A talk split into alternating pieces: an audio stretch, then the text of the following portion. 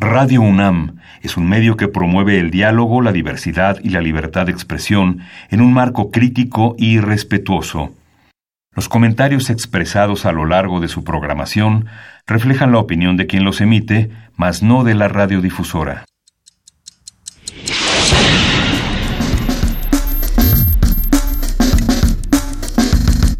Primer movimiento. El mundo desde la universidad. Buenos días, hoy es jueves 29 de marzo de 2018, estamos en el primer jueves festivo de esta semana, en el primer programa grabado que tenemos aquí en Radio UNAM en primer movimiento. Buenos días, Luisa Iglesias, buenos días, Juan Inés. Buenos días, querido Miguel Ángel Quemain, buenos días, Juan Inés de esa. Pues no, no es jueves 29 de marzo, nos gustaría que fuera, pero como estamos en el viaje al pasado, estamos en un día que, que realmente no existe, estamos en esta burbuja donde vamos a recordar, Miguel Ángel, Juana Inés, lo mejor que hemos tenido este año aquí en Primer Movimiento. En efecto, Luis Iglesias, tanto hoy jueves como viernes, mañana viernes vamos a estar recordando algunas de las conversaciones más interesantes que más nos han eh, llenado, que nos, más nos han llamado la atención, que más respuestas han tenido en redes y bueno, pues ya estaremos platicando. ¿Qué vamos a escuchar el día de hoy, Luisa Miguel Ángel? Hoy vamos a tener la presencia de José Eduardo Arenas, él es guitarrista y cocinero sonorense en este jueves gastronómico dedicado a la comida del norte y en Descarga Cultura vamos a tener de José Emilio Pacheco, tenga para que se entretenga. Vamos a contar también con una nota del día sobre el libro Los Migrantes del Sur, esta publicación eh, que se presentó el 15 de enero en este programa y estuvieron en la cabina Alejandro Solalinde y Ana Luz Minera, no se pueden perder esta charla. Quédense con nosotros porque en Poesía Necesaria José Emilio Pacheco nos recordará cómo mirar la Tierra. Y vamos a regresar con Mundos Posibles, la Ley General de Biodiversidad eh, discutida por el doctor Alberto Betancourt en su jueves de Mundos Posibles. Arrancamos, primer movimiento, escríbanos, estamos en arroba P Movimiento, en diagonal primer movimiento UNAM. Vamos a escuchar este jueves gastronómico, vamos a recordar esa conversación sobre comida del norte que además se puso muy interesante. Recuerden todos aquellos... Eh, todas aquellas especies de las que hablamos, vamos a escucharla. Jueves Gastronómico. La cocina del norte se define por las características de su geografía, intenso sol, poca agua, altas temperaturas en verano y fríos inviernos que determinan los ingredientes y la forma de combinarlos para crear platillos nuevos. El poeta, ensayista y pensador mexicano Alfonso Reyes estaba interesado en la gastronomía y por ello sabía lo importante de acompañar una buena comida con un vino apropiado. Esto lo señala en su libro Memorias de Cocina y Bodega. Vamos a conversar sobre la cocina del norte del país, qué sabemos, qué queremos saber sobre ella, cuáles son sus ingredientes, dónde puede probarse. Y para ello está con nosotros José Eduardo Arenas, él es guitarrista y cocinero sonorense y participante de Masterchef 2017, dueño de Tetecawi, boutique del taco, donde ofrece los sabores del mar de Sonora, Baja California y Sinaloa. Bienvenido, José Eduardo. Muchas gracias por la invitación. cuéntanos un poco qué pasa con la cocina del norte, Lalo, y sobre todo pensando en, en todos los que dicen cocina del norte, lo decíamos en, al principio del programa, es eh, carne asada, tortillas de harina y chiltepín y ya, ¿no? chiltepín, salsa chiltepín.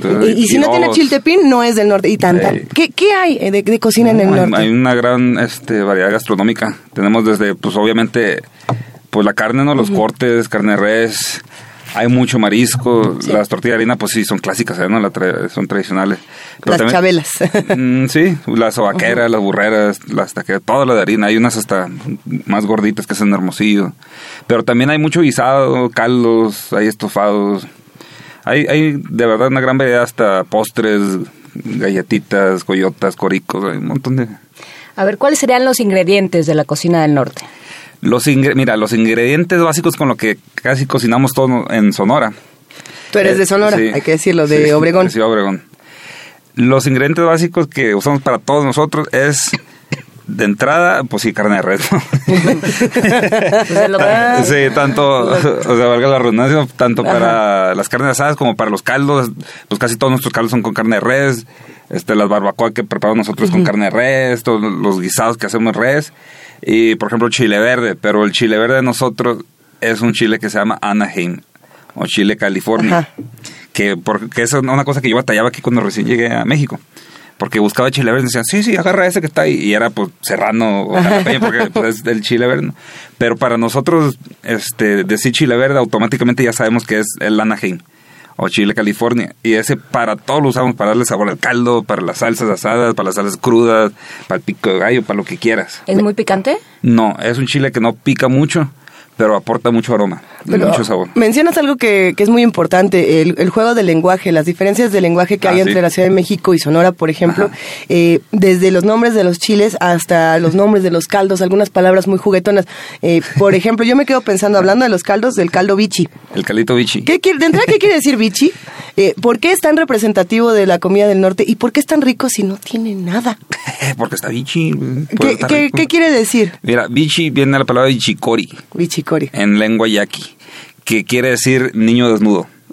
Es como el plebe desnudo, ¿no? Ajá. Entonces, nosotros cuando preparamos el caldo bichi, viene siendo como el consomé, ya sea de res o de marisco o de lo que lo quiera hacer. Y viene siendo, pues, el caldito desnudo, pues el caldo bichi. No trae nada de proteína, pues el puro caldito. Si acaso con verdurita para sazonarlo, especies. Y pues ese es donde está todo el chuki en el caldito, pues. ¿Todo el qué? Todo el chuki. ¿Qué es eso? O sea, todo el sabor, pues todo, lo, Ah, mira. todo el poder. Justo, esos juegos lingüísticos. ¿Cuánto tiempo llevas viviendo en la Ciudad de México? 14 años. 14 años.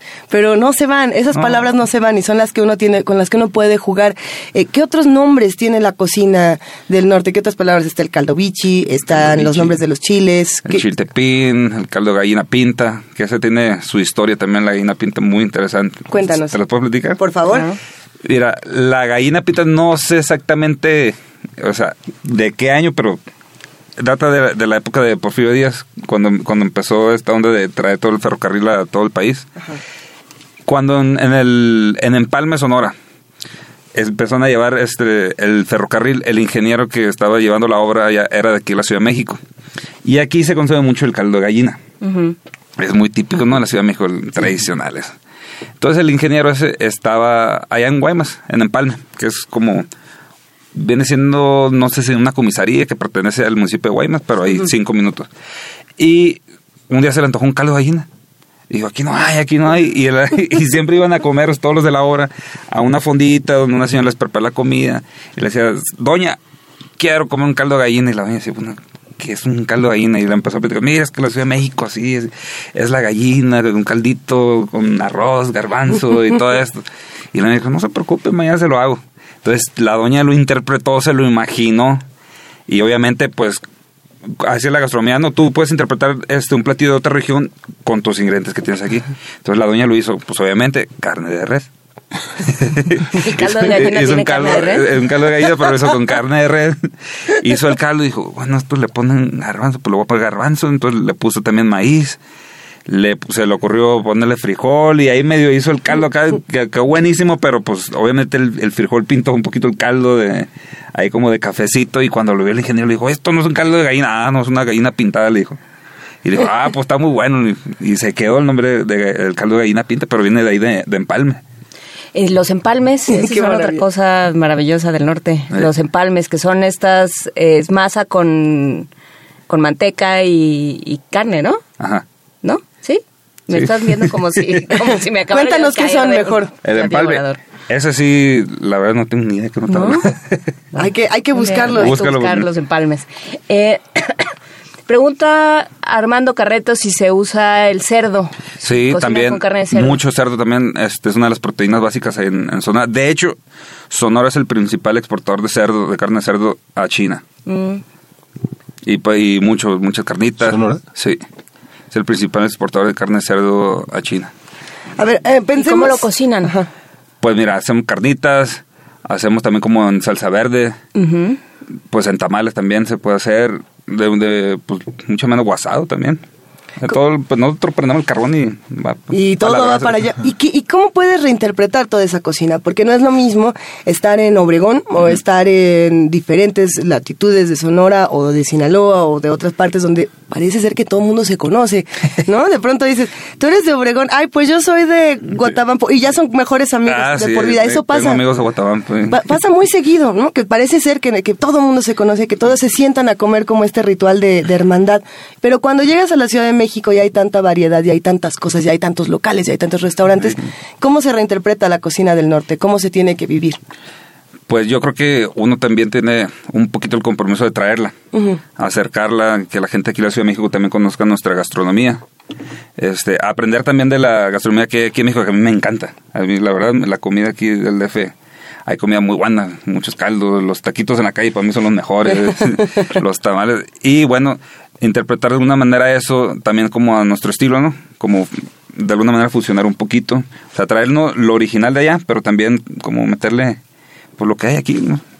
Fusionar algo. Vamos a imaginar que nos traemos al, al cerro de Tetacagui aquí a la Ciudad de México, pero antes de, de llegar a ese momento, querida Juana Inés, ibas a, Eh, a comentar. a- a- no, es que en, en redes están muy Están preocupados, quieren, quieren, ya quieren saber todo. Quieren, Gea quiere saber dónde consigue el chile California en la Ciudad de México. Ese es un problema y necesito que me ayuden. No hay en la Ciudad de México, hay muy poco y muy peleado porque, o sea, lo traen de allá, pero llega, yo hasta batallo mucho, ni en la central de abastos lo encuentro. O sea, me metí literal a la central de abastos a buscar Al con los chileros y no lo tienen.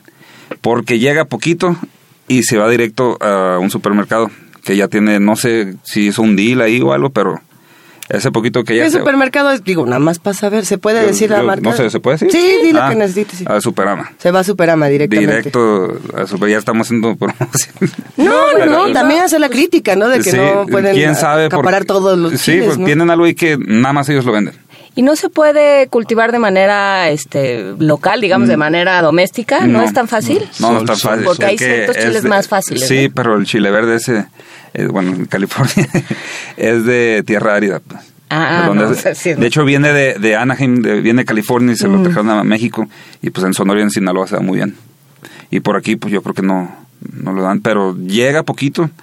Pruébenlo, búsquenlo ahí, vayan al súper ahí, busquen chile Anaheim, les va a gustar mucho. Yo les recomiendo que lo usen para darle sabor al caldo. Van a hacer un caldo de res, un caldo de pollo, un- lo que quieran. Un trocito de ese chile se lo avientan al caldo mientras se está cocinando y le va a dar un aroma muy rico el caldo y no pica. A ver, ah, ¿se puede dar una receta? ¿Nos puedes dar una receta Sí. breve, ah, sabrosa de lo que podríamos probar en. Tetacagui con el chile? Ah, En Tetacawi, mira, o en el chile, o en Tetacagui no tienes platillos con... Sí. Sí, sí, sí. pues este, yo lo uso mucho para hacer la machaca de marlin. Ajá, pues, literal, un estofadito con eh, pues una verdura básica, ¿no? Este, cebolla, tomate y chile verde. Y ajo, un montón de ajo para que le dé aroma. Y especies ahí, ¿no? Orégano, comino y todo eso. Pero el chile verde, este, cuando lo estás ahí citronando, salteando, como le quieran decir, le da un aroma muy rico a la comida. Y a los caldos y a las salsas y todo eso. Pruébenlo a ese y búsquenlo para que lo empiecen a traer más a la Ciudad de México. Entre más lo consuman, pues a lo mejor Más empiezan lo a traer traen. más. Pues sí. Eh, tamales regiomontanos, pregunta Miguel Mendoza. Bueno, di- comenta Miguel Mendoza sobre los tamales regiomontanos. ¿Cómo se distinguen de los de acá, los tamales? De los del DF o los de Ajá. los de Sonora. Lo- los de Sonora, los de... ¿Cómo son distintos los tamales? Bueno, de entrada son este un poco más chiquitos. Y casi todo es, por ejemplo, con mucho con chile colorado. Nosotros hacemos mucho el tamal con de carne con chile colorado, que el chile colorado, bueno, esa es otra palabra típica que usamos, el chile colorado es el chile guajillo. Ajá. Mm. Entonces, por ejemplo, es ese, y son muy parecidos, nada más que más chiquitos. Y aquí todo es en salsa verde, con pollo y todo eso, ¿no? Los hot dogs de Hermosillo, dice el chico migraña, los extraños, son un tapón a las arterias, pero son una delicia.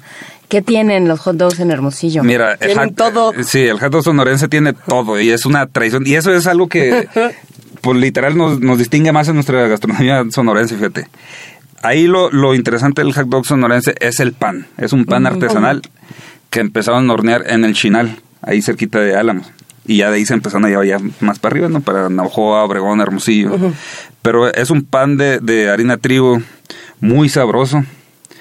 Sí es pesado porque tiene bastante mantequita, entonces Se hace con manteca. Así, sí, sí, sí. Entonces, este pan lo interesante es que lo calientan en vapor. O sea, no es en la plancha ni doradito, nada. Si quieres, tú lo puedes pedir que te lo doren, pero eh, va caliente del vapor y se monta con una salchicha que se hace también allá en una marca local, muy rica, que obviamente que trae pavo, cerdo y res, obviamente. Ya que- hablando de eso, pues también de res. Ajá. Y bueno, ya hay muchas variedades, ¿no? Que le echan cebolla asada, guacamole. En Hermosillo le ponen hasta papitas, lechuga, frijol, un montón de cosas.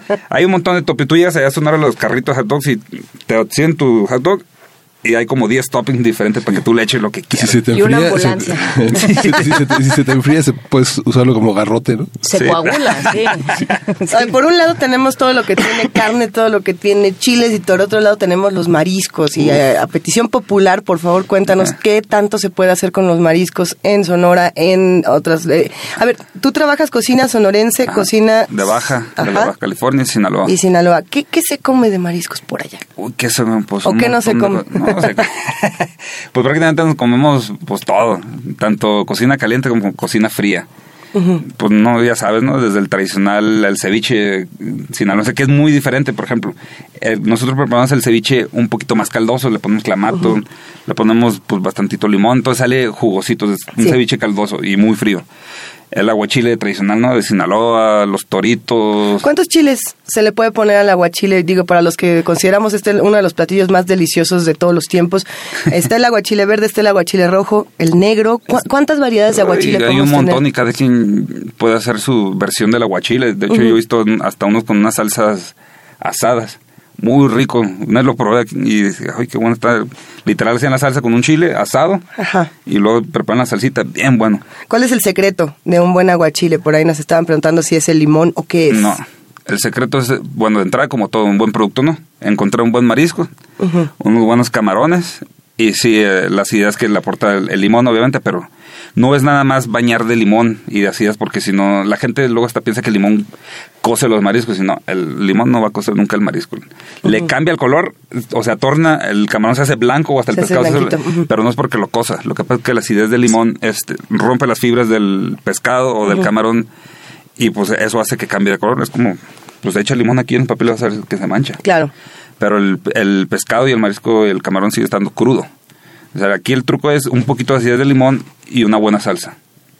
Una buena salsa. ¿Qué otros el, mariscos? El mar, el mar es frío, el, el- en Sonora. Sí, es más muy frío. Más frío que Sinaloa. Un poco. Cambia, cambia el mar. Ajá, por ejemplo, en Mazatlán es un poquito, ya empieza a ser un poquito cálido en las aguas. Y ya más para arriba va subiendo y pues también helada. Sí, a mí alguna vez me decía un veterinario que como tiene más grasa por porque por la temperatura es más es más rico.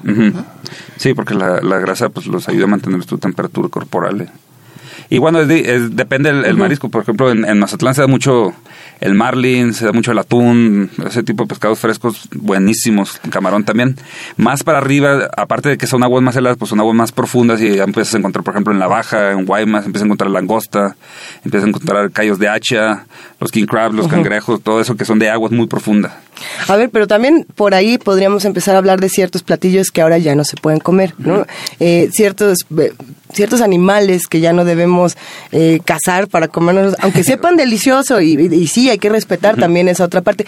¿Qué comida ha cambiado debido a esto? Por ejemplo, los tacos de caguamanta son La distintos. caguama- la tradicional caguamanta. ¿Qué es la caguamanta? Porque aquí Jorge Martínez este, se ve que se paró de su, de, de su silla y, y- y pone aguachile, caguamanta, chimichangas, coyotas. Estoy tratando de, de, de, Ey. este, de pasar por el radio Ey, sus, sus expresiones. de admiración. Bien, ¿Qué es la este, caguamanta? Ahorita que mencionan la caguamanta.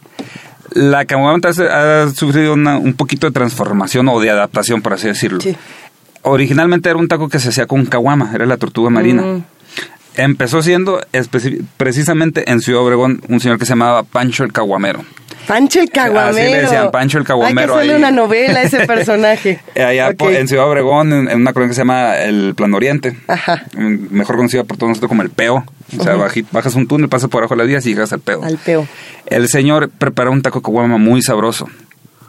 Era la, la tortuga, hacía su estofadito, o en caldo también lo hacía. Y empezó, a raíz de él empezaron a salir un montón de taqueros y la ciudad se plagó de, de tacos de caguama y caguama y muy sabroso. Cuando llegó la veda de la caguama, que se la empezaron a acabar, o sea, y que dijeron, a ver, paren, paren, paren, que se nos van a acabar la tortuga, ¿qué onda? Este señor, pues se las ingenió y se buscó la manera de seguir teniendo chamba, que no se le acabe y que los clientes no se le vayan. Y empezó a probar diferentes eh, pescados y el que mejor funcionó es la mantarraya. Es una carne muy parecida, visualmente, tanto visualmente, Ajá. del mismo color, es muy blanca también, se deshebra, es muy rica, es un buen aroma y se quedó en el, en el taco, pues quedó perfecto, a la gente le encantó. y pues ya, es una tradición hacerlo con mantarraya y se le llama caguamanta, porque viene siendo el taco de caguama pero preparado con manta. Y mantarraya sí se encuentra en México. Hay un montón, esos se reproducen como conejos ahí por todo. Sí, es rica. Es muy rica. Chimichangas, ¿qué son las chimichangas? La chimichanga. Eso es. Además de ser el paraíso sobre la tierra que son las chimichangas. ¿Cómo, se, ¿cómo podemos construir el paraíso sobre la tierra, Mira, como dice Luis? el paraíso de la tierra sonorense en una chimichanga es una tortilla de harina. Se hace, pues prácticamente, yo me imagino que empezaron haciéndolas como unas flautas, por, por platicando lo mismo, ¿no? Que se adapta a la cocina. Yo me imagino hace muchos años alguien vino a la Ciudad de México y vio las flautitas que hacen aquí en las fritangas. Y le gustó mucho y dijo, pues yo las voy a hacer ahí en Sonora, pero volviendo, Porque volviendo a lo, ajá, pues, volvi- volviendo a lo mismo, pues dijo, pues qué ingredientes tenemos allá, pues lo- nosotros la tortilla de harina y las empezaron a hacer de tortilla de harina y un poquito más grande y va a- haz de cuenta es lo mismo, una tortilla de harina enrollada, eh, frita. Eh, las tradicionales son de carne de res, deshebrada, eh, luego se empezaron a hacer de picadillo, después de machaca, y han sufrido y, igualmente transformación, pues ha ido creciendo con tortillas más grandes, ya no es tanto como una flauta, ahora ahora la puedes enrollar también como un burro, un burrito, un burro percherón grande, como tú quieras. Y del, y- Un burrote. un burrote. y este, y pues con el relleno que tú quieras. Yo las preparo mucho con marisco, que es lo que más me gusta trabajar. Hay muchas preguntas todavía, tanto en redes sociales como el equipo de producción, que ya también están sacando sus propias dudas. Se nos está viniendo un poco el tiempo encima. A ver, nos, sí, sí pues, se da tiempo de preguntar, ¿cómo es la salsa quemada de Sinaloa? Esa La sabemos- salsa quemada Ajá. de Sinaloa debe ser, yo me imagino que es con los chiles asados. Con el igual con el chile verde, pues asado, el tomate, la cebolla asada ajo y en el molcajete y pum pum. Ok, esa la tenemos ahí. Hay que decir también, porque esta comunidad es este, Guerrera. Responde y es guerrera. Alelí Navarro ya escribió y dice, a ver, los empalmes regios son una especie de sincronizada Ujú. Con manteca y, ajá, o sea, son, son tortillas empalmadas. Ah, ok. Con manteca y relleno de frijoles, chicharrón o panela. Uf. Ella la comp- los compra en la Ramos de Monterrey. Yo tengo unos congelados que me llevaron a una feria de libro. Los voy a traer y van a ver, muchachos. Este, ¿qué más? Del, del, chi- del chile Anaheim, Anaheim. dice Gea, en casa se utiliza mucho el California, lo traemos de San Luis Río Colorado, a lo mejor te puedes conseguir un, un dealer por ahí. Sí, ¿no? Lo, lo deshidratamos. Un dealer de Es al rato traficando con chile verde. Nuestra especialidad es el pollo con piña eh, con su chile California. Ándale. Déjate. Pollo a la piña con chile. Bueno, y y sobre todo, una de las preguntas que ya está repitiéndose en redes es, ¿dónde está el restaurante? ¿Qué hay en el restaurante? ¿A qué hora nos vemos? ¿Y como, cua- como cuánto nos vamos a gastar para, para llegar bien armados y por lo menos echarnos nuestro caldo bichi y nuestros tacos de caguamanta? Ok, mira, el, el Tetacawi, mi negocio, viene siendo como un pedacito del mar de Sonora, aquí en la Ciudad de México. Estamos ubicados dentro del nuevo Mercado Roma, ahora en Coyoacán. Que ayer tuvo su inauguración. Ayer precisamente eh, hubo inauguración, se tuvo buena la fiesta y pues vengo un poquito desvelado, como me lo viene. Sí, no, se te nota como si Vengo- Claro que vengo no. se te nota disminuido, dirían en mi no, casa. hombre, no. Estamos ahí dentro sobre la avenida Miguel Ángel de Quevedo, número 353, en la colonia Romero Terreros. Y ahí nosotros lo que ofrecemos es marisco, ¿no? estilo Baja, Sinaloa, Sonora, desde el tradicional taco fish, estilo ensenada, taco de camarón, pescado capeado, quesadillas de marlin, camarón, un taquito de pulpo, una salsa de barbacoa muy sabroso. Tengo chimichangas, que son las reinas, lo que más pide la gente. Sí. Chimichangas de marlin, la perrona. La chimichanga perrona. ¿Cómo es la chimichanga la perrona? perrona trae todos los poderes. Trae marlin, camarón, queso crema y chile güero. Asado, que es el chilito caribe también es, ese es uno muy que usamos ¿Y mucho ese ahí. sí se encuentra? Eh, Sí, ese sí, sí, aquí el chile caribe sí hay mucho aquí porque lo traen, lo, lo cosechan mucho en Puebla, en el Bajío, en León, Guanajuato, en Querétaro. Sí, bueno, mucho. que Jorge Martínez, el mismo que, este, que manda signos de admiración, ya mandó la fórmula, según el arroba el holandés picante.com, eh, ya nos mandó la fórmula para cultivar, plantar y cosechar el chile Anaheim. Venga, su, pues que me la pase. Aquí voy está, a- ahorita te lo mandamos. En la casa lo voy a sembrar y voy a empezar a traficar con él. Ándale, en un arenero ahí que pongas. Ándale. Vamos a, vamos a seguir platicando de todos estos temas en un rato más, porque hay muchísimas preguntas y comentarios en redes sociales. La comunidad que, que está aquí en Radio UNAM te saluda, te abraza. Muchas Están muy emocionados, Lalo, y te agradecemos mucho. Nos vemos al rato. No, no, no tenemos que quedarnos Ay. con el antojo. Vámonos a Y que también que en el que en el Walmart también lo venden. Ah, de Ya repente, nos mandó de- que sí. 52 pesos el kilo, ya. Está bien. Ah, no, bueno. está ah, todo. Pues está barato porque yo lo he encontrado hasta 90 pesos y digo. Pues ahí está. Es la misma empresa. Sí. Pues sí. Gracias, querido Lalo Arena. Nos vemos gracias a en la el rato. Sí. Los invito para que vayan cuando quieran. Primer movimiento. Hacemos comunidad.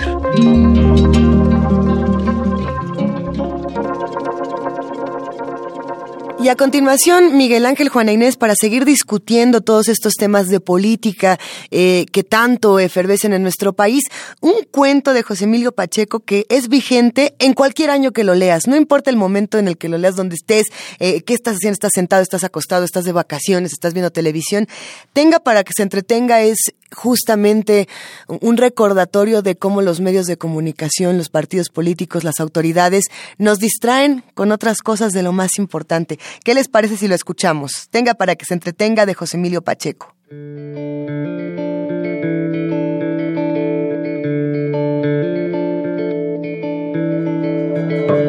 Tenga para que se entretenga de José Emilio Pacheco. A Ignacio Solares.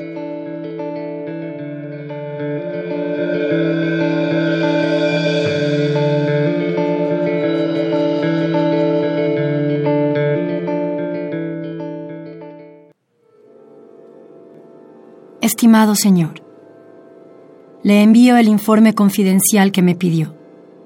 Incluyo un recibo por mis honorarios. Le ruego se sirva a cubrirlos mediante cheque o giro postal. Confío en que el precio de mis servicios le parezca justo. El informe salió más largo y detallado de lo que en un principio supuse. Tuve que redactarlo varias veces para lograr cierta claridad ante lo difícil y aún lo increíble del caso. Reciba los atentos saludos de Ernesto Domínguez Puga, detective privado. Palma 10, despacho 52. México, Distrito Federal. Sábado 5 de mayo de 1972. Informe confidencial. El 9 de agosto de 1943, la señora Olga Martínez de Andrade y su hijo de seis años, Rafael Andrade Martínez, salieron de su casa. Tabasco 106, Colonia Roma. Iban a almorzar con doña Caridad Acevedo, viuda de Martínez, en su domicilio. Gelati 36 bis, Tacubaya. Ese día descansaba el chofer. El niño no quiso viajar en taxi. Le pareció una aventura ir como los pobres en tranvía y autobús. Se adelantaron a la cita y a la señora Olga se le ocurrió pasear al niño por el cercano bosque de Chapultepec. Rafael se divirtió en los columpios y resbaladillas del rancho de la hormiga, atrás de la residencia presidencial Los Pinos. Más tarde, fueron por las calzadas hacia el lago y descansaron en la falda del cerro llamó la atención de Olga un detalle que hoy mismo, tantos años después, pasa inadvertido a los transeúntes. Los árboles de ese lugar tienen formas extrañas. Se hallan como aplastados por un peso invisible. Esto no puede atribuirse al terreno caprichoso ni a la antigüedad.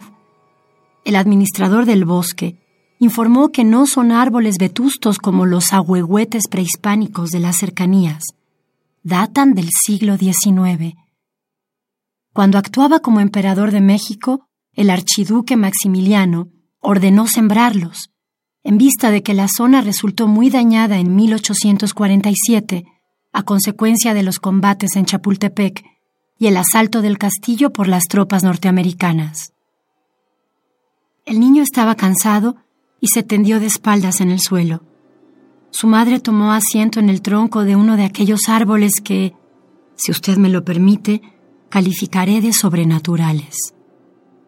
Pasaron varios minutos. Olga sacó su reloj, se lo acercó a los ojos, vio que ya eran las dos de la tarde y debían irse a casa de la abuela. Rafael le suplicó que lo dejara un rato más. La señora aceptó de mala gana inquieta porque en el camino se habían cruzado con varios aspirantes a torero quienes, ya desde entonces, practicaban al pie de la colina en un estanque seco, próximo al sitio que se asegura fue el baño de Moctezuma. A la hora del almuerzo, el bosque había quedado desierto. No se escuchaba rumor de automóviles en las calzadas ni trajín de lanchas en el lago. Rafael se entretenía en obstaculizar con una ramita el paso de un caracol. En ese instante, se abrió un rectángulo de madera oculto bajo la hierba rala del cerro y apareció un hombre que dijo a Rafael, Déjalo, no lo molestes. Los caracoles no hacen daño y conocen el reino de los muertos. Salió del subterráneo, fue hacia Olga, le tendió un periódico doblado y una rosa con un alfiler. Tenga para que se entretenga, tenga para que se la prenda. Olga dio las gracias, extrañada por la aparición del hombre y la amabilidad de sus palabras. Lo creyó un vigilante, un guardián del castillo, y de momento no reparó en su vocabulario ni en el olor a humedad que se desprendía de su cuerpo y su ropa. Mientras tanto, Rafael se había acercado al desconocido y le preguntaba, ¿Ahí vives? No, más abajo, más adentro. ¿Y no tienes frío? La tierra en su interior está caliente. Llévame a conocer tu casa. Mamá, ¿me das permiso? Niño, no molestes. Dale las gracias al Señor y vámonos ya. Tu abuelita nos está esperando. Señora, permítale asomarse. No lo deje con la curiosidad. Pero, Rafaelito, ese túnel debe de estar muy oscuro. ¿No te da miedo? No, mamá. Olga asintió con un gesto resignado. El hombre tomó de la mano a Rafael y dijo al empezar el descenso, Volveremos. Usted no se preocupe. Solo voy a enseñarle la boca de la cueva. Cuídelo mucho, por favor, se lo encargo. Según el testimonio de parientes y amigos, Olga fue siempre muy distraída. Por tanto, juzgó normal la curiosidad de su hijo, aunque no dejaron de sorprenderla el aspecto y la cortesía del vigilante. Guardó la flor y desdobló el periódico. No pudo leerlo. Apenas tenía 29 años, pero desde los 15 necesitaba lentes bifocales y no le gustaba usarlos en público. Pasó un cuarto de hora. El niño no regresaba. Olga se inquietó y fue hasta la entrada de la caverna subterránea. Sin atreverse a penetrar en ella, gritó con la esperanza de que Rafael y el hombre le contestaran. Al no obtener respuesta, bajó aterrorizada hasta el estanque seco. Dos aprendices de torero se adiestraban allí. Olga les informó de lo sucedido y les pidió ayuda. Volvieron al lugar de los árboles extraños. Los torerillos cruzaron miradas al ver que no había ninguna cueva, ninguna boca de ningún pasadizo. Buscaron a gatas sin hallar el menor indicio. No obstante, en manos de Olga estaban la rosa, el alfiler, el periódico y en el suelo el caracol y la ramita. Cuando Olga cayó presa de un auténtico shock, los torerillos entendieron la gravedad de lo que en un principio habían juzgado una broma o una posibilidad de aventura. Uno de ellos corrió a avisar por teléfono desde un puesto a orillas del lago. El otro permaneció al lado de Olga e intentó calmarla. Veinte minutos después, se presentó en Chapultepec el ingeniero Andrade, esposo de Olga y padre de Rafael.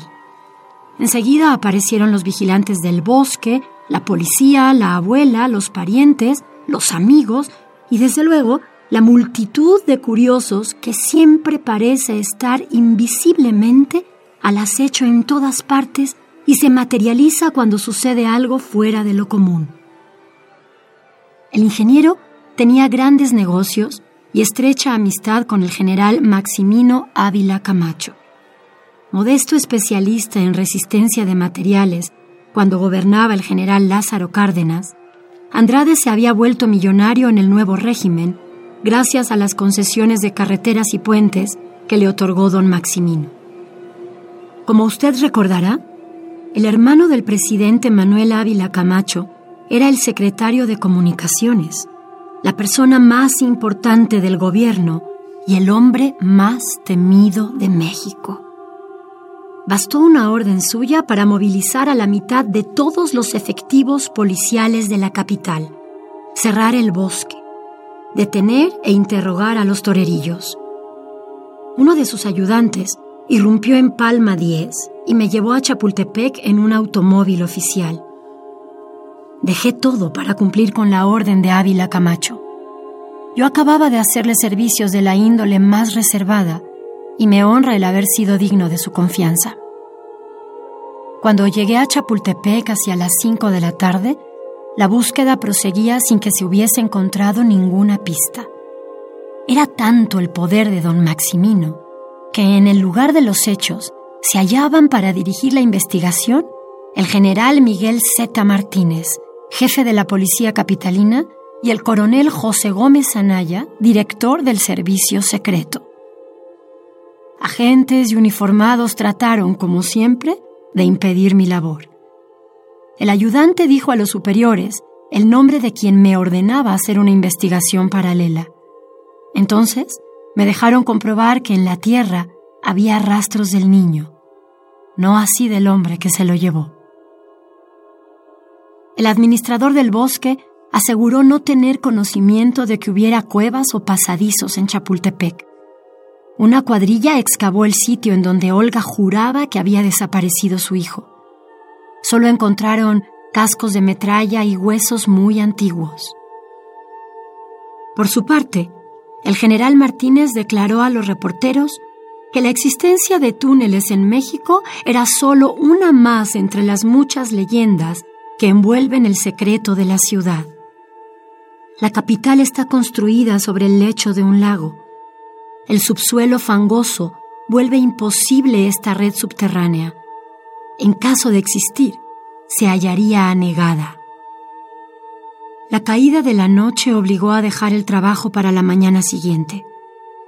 Mientras se interrogaba a los torerillos en los separos de la inspección, acompañé al ingeniero Andrade a la clínica psiquiátrica de Miscuac, donde atendían a Olga los médicos enviados por Ávila Camacho.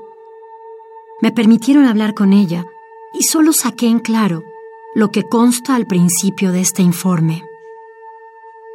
Por los insultos que recibí en los periódicos, no guardé recortes y ahora lo lamento. La radio difundió la noticia. Los vespertinos ya no la alcanzaron. En cambio, los diarios de la mañana desplegaron en primera plana y a ocho columnas lo que a partir de entonces fue llamado el misterio de Chapultepec. Un pasquín ya desaparecido se atrevió a afirmar que Olga tenía relaciones con los dos torerillos. Chapultepec era el escenario de sus encuentros. El niño resultaba el inocente encubridor que al conocer la verdad tuvo que ser eliminado. Otro periódico sostuvo que hipnotizaron a Olga y la hicieron creer que había visto lo que contó. En realidad, el niño fue víctima de una banda de robachicos. El término traducido literalmente de kidnappers, se puso de moda en aquellos años por el gran número de secuestros que hubo en México durante la Segunda Guerra Mundial. Los bandidos no tardarían en pedir rescate o en mutilar a Rafael para obligarlo a la mendicidad. Aún más irresponsable, cierta hoja inmunda engañó a sus lectores con la hipótesis de que Rafael fue capturado por una secta que adora a dioses prehispánicos y practica sacrificios humanos en Chapultepec. Como usted sabe, Chapultepec fue el bosque sagrado de los aztecas. Según los miembros de la secta, la cueva oculta en este lugar es uno de los ombligos del planeta y la entrada al inframundo.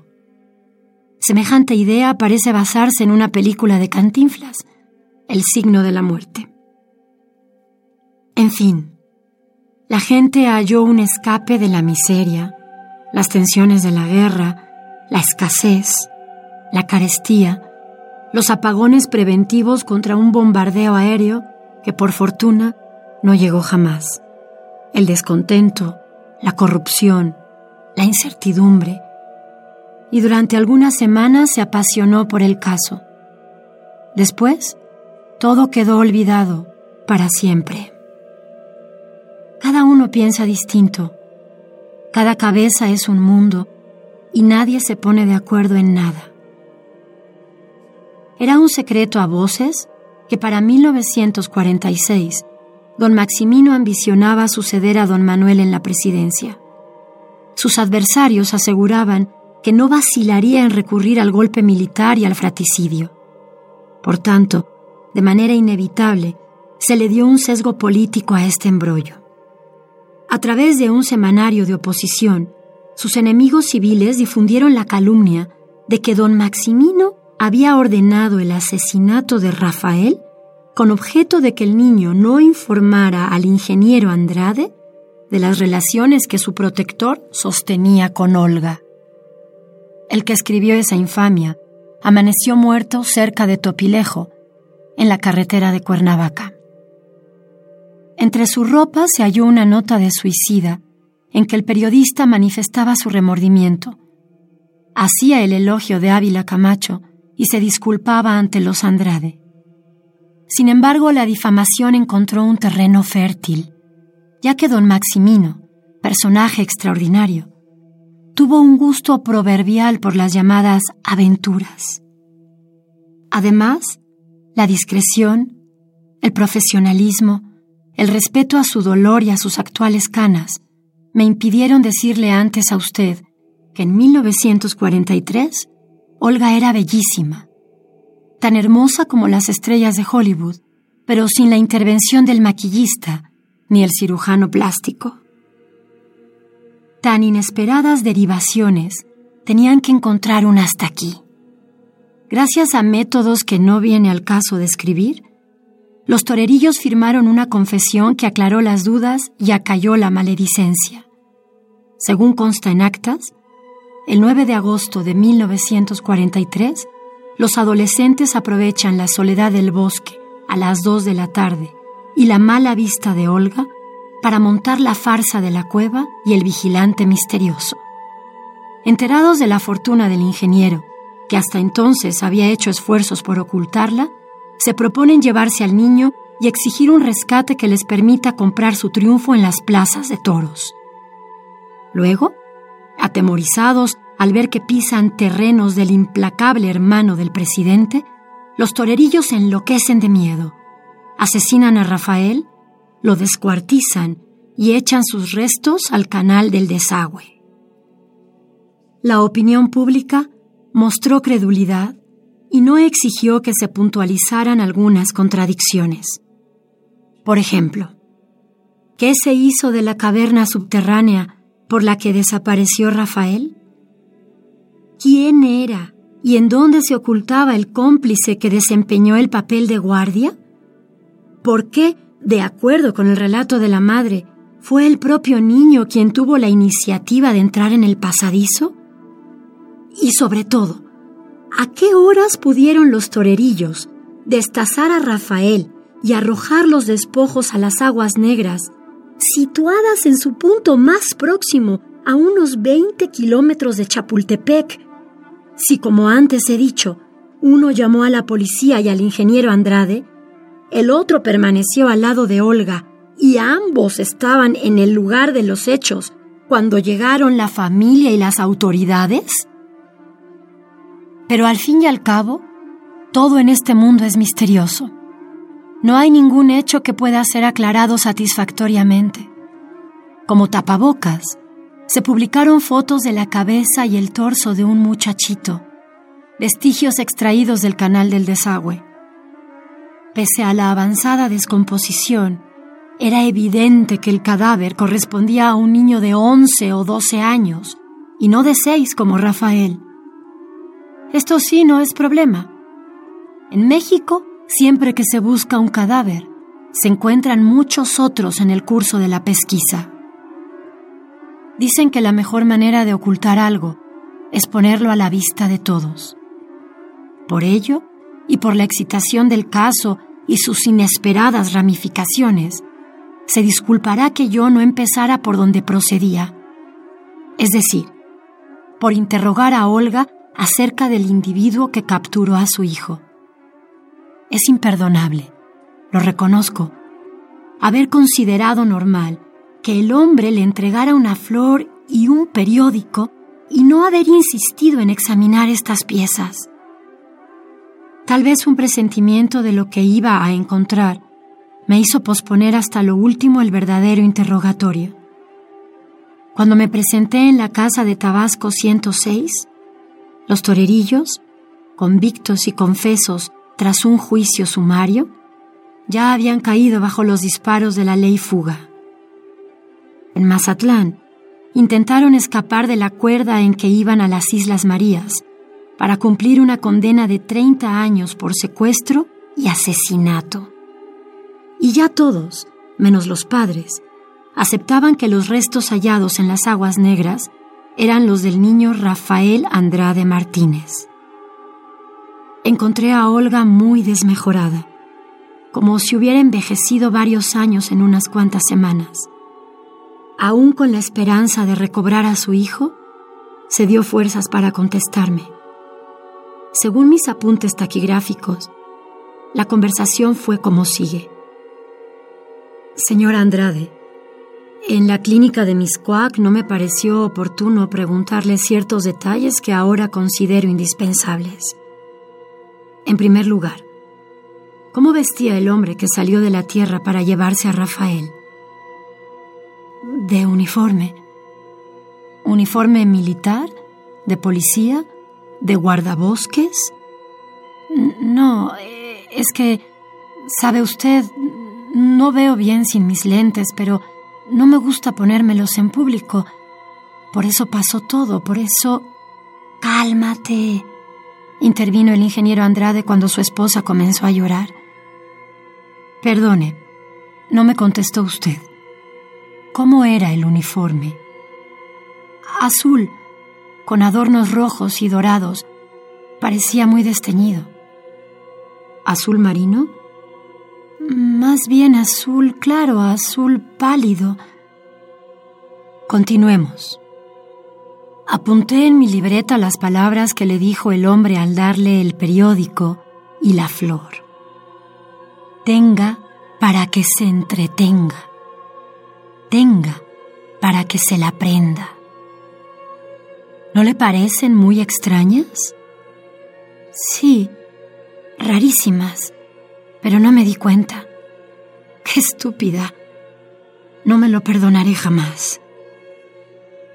¿Advirtió usted en el hombre algún otro rasgo fuera de lo común? Me parece estar oyéndolo. Hablaba muy despacio y con acento. ¿Acento regional o como si el español no fuera su lengua? Exacto, como si el español no fuera su lengua. Entonces, ¿cuál era su acento? Déjeme ver, quizá como alemán. El ingeniero y yo nos miramos. Había muy pocos alemanes en México. Eran tiempos de guerra, no se olvide, y los que no estaban concentrados en el castillo de Perote vivían bajo sospecha. Ninguno se hubiera atrevido a meterse en un lío semejante.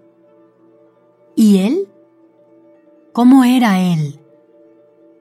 Alto, sin pelo. Olía muy fuerte, como a humedad.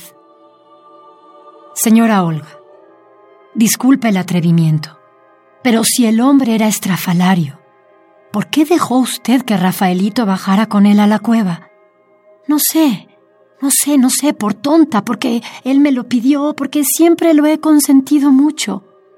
Nunca pensé que pudiera ocurrirle nada malo. Espere, hay algo más. Cuando el hombre se acercó, vi que estaba muy pálido. ¿Cómo decirle? Blancuzco. Eso es, como un caracol. Un caracol fuera de su concha. Válgame Dios, qué cosas se te ocurren, exclamó el ingeniero Andrade. Me estremecí. Para fingirme sereno enumeré. Bien, con que decía frases poco usuales. Hablaba con acento alemán. Llevaba uniforme azul pálido, olía mal y era fofo, viscoso. ¿Gordo? ¿De baja estatura? No, no, no, señor, todo lo contrario. Muy alto, muy delgado. Ah, además tenía barba. Barba. Pero si ya nadie usa barba, intervino el ingeniero Andrade. Pues él tenía, afirmó Olga. Me atreví a preguntarle. ¿Una barba como la de Maximiliano de Habsburgo, partida en dos sobre el mentón?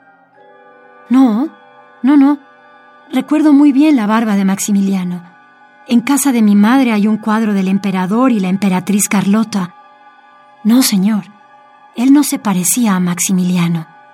Lo suyo eran más bien mostachos o patillas, como grises o blancas, no, no, no sé. La cara del ingeniero reflejó mi propio gesto de espanto. De nuevo quise aparentar serenidad y dije como si no tuviera importancia. ¿Me permite examinar la revista que le dio el hombre? Era un periódico, creo yo, también guardé la flor y el alfiler en mi bolsa. Rafael, ¿no te acuerdas qué bolsa llevaba?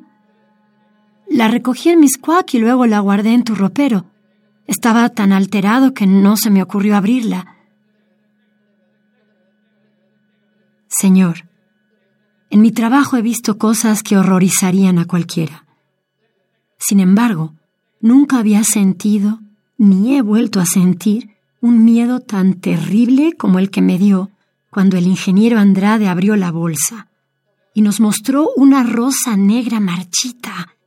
No hay en este mundo rosas negras. Un alfiler de oro puro muy desgastado y un periódico amarillento que casi se deshizo cuando lo abrimos. Era la Gaceta del Imperio, con fecha del 2 de octubre de 1866. Más tarde nos enteramos de que solo existe otro ejemplar en la hemeroteca.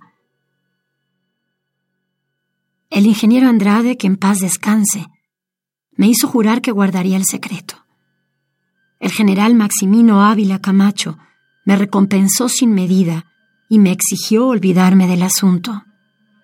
Ahora, pasados tantos años, confío en usted y me atrevo a revelar a nadie más he dicho una palabra de todo esto. El auténtico desenlace de lo que llamaron los periodistas el misterio de Chapultepec. Poco después de la inesperada muerte de don Maximino, iba a significar un nuevo enigma, abrir el camino al gobierno civil de Miguel Alemán y terminar con la época de los militares en el poder. Desde entonces hasta hoy, sin fallar nunca, la señora Olga Martínez, viuda de Andrade, camina todas las mañanas por el bosque de Chapultepec hablando a solas. A las dos en punto de la tarde, se sienta en el tronco vencido del mismo árbol, con la esperanza de que algún día la tierra se abrirá para devolverle a su hijo o para llevarla, como los caracoles, al reino de los muertos. Pase usted por allí y la encontrará con el mismo vestido que llevaba el 8 de agosto de 1943. Sentada en el tronco, inmóvil, esperando, esperando.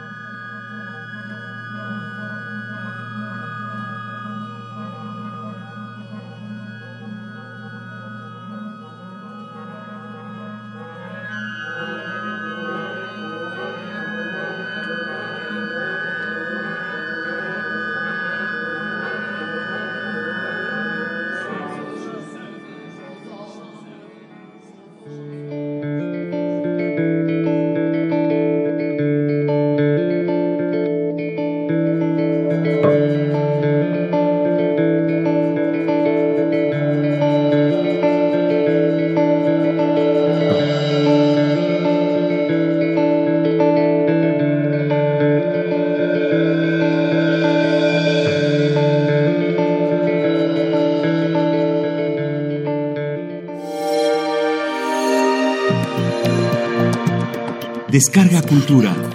Punto UNAM.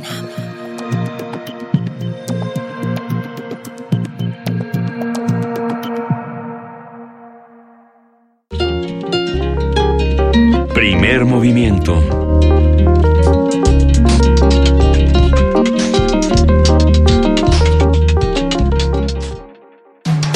Búscanos en redes sociales, en Facebook como Primer Movimiento UNAM y en Twitter como P Movimiento o escríbenos un correo a primermovimientounam@gmail.com.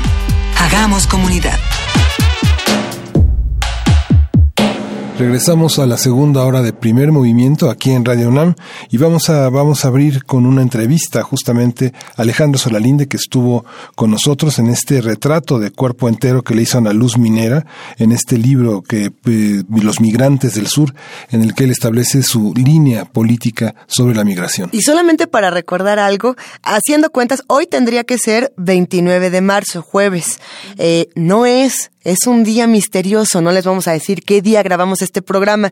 Yo nada más sé que hoy estoy ronca y que el jueves 15 de enero estaba igual de ronca y no me pude quedar en la conversación y recuerdo que me tocó verla del otro lado del parabrisas radiofónico y que el padre Solalinde y Ana Luz Minera realmente nos dejaron con, con una experiencia fuera de serie. Es una gran conversación, no se la pueden perder. Hay que decirle a todos los que suelen vernos a través de TV UNAM, no estamos en TV UNAM. no vamos a estar ni hoy ni, eh, ni mañana. Nos vamos a transmitir por TV UNAM, son las vacaciones de, eh, de esta emisora, pero nosotros sí, aquí vamos a estar hoy y mañana con estos programas grabados y por supuesto a partir de lunes ya estaremos de vuelta con nuestra programación y nuestros horarios y nuestras frecuencias habituales. Eh, no nos busquen por, nos pueden buscar por redes sociales, no sé si les vamos a contestar, pero por ahí lo vamos, a, leer, sí lo vamos a leer. En algún momento lo vamos a leer, una vez que terminemos, que nos salgamos de la caja, porque como es día de guardar, Hay que estamos guardaditos. Pero por lo pronto vámonos con esta conversación sobre los migrantes del sur, sobre esta reflexión sobre qué implica los migrantes, de quién son, a quién le importan, cómo nos duelen los migrantes de distintas maneras, con Alejandro Solalinde y Ana Luz Minera. Vamos a ello. Nota del día. Eh, vamos a platicar sobre el problema migratorio, cuáles son sus temas más urgentes, la forma en que la sociedad civil y otros y otras organizaciones y otras instituciones pueden involucrarse.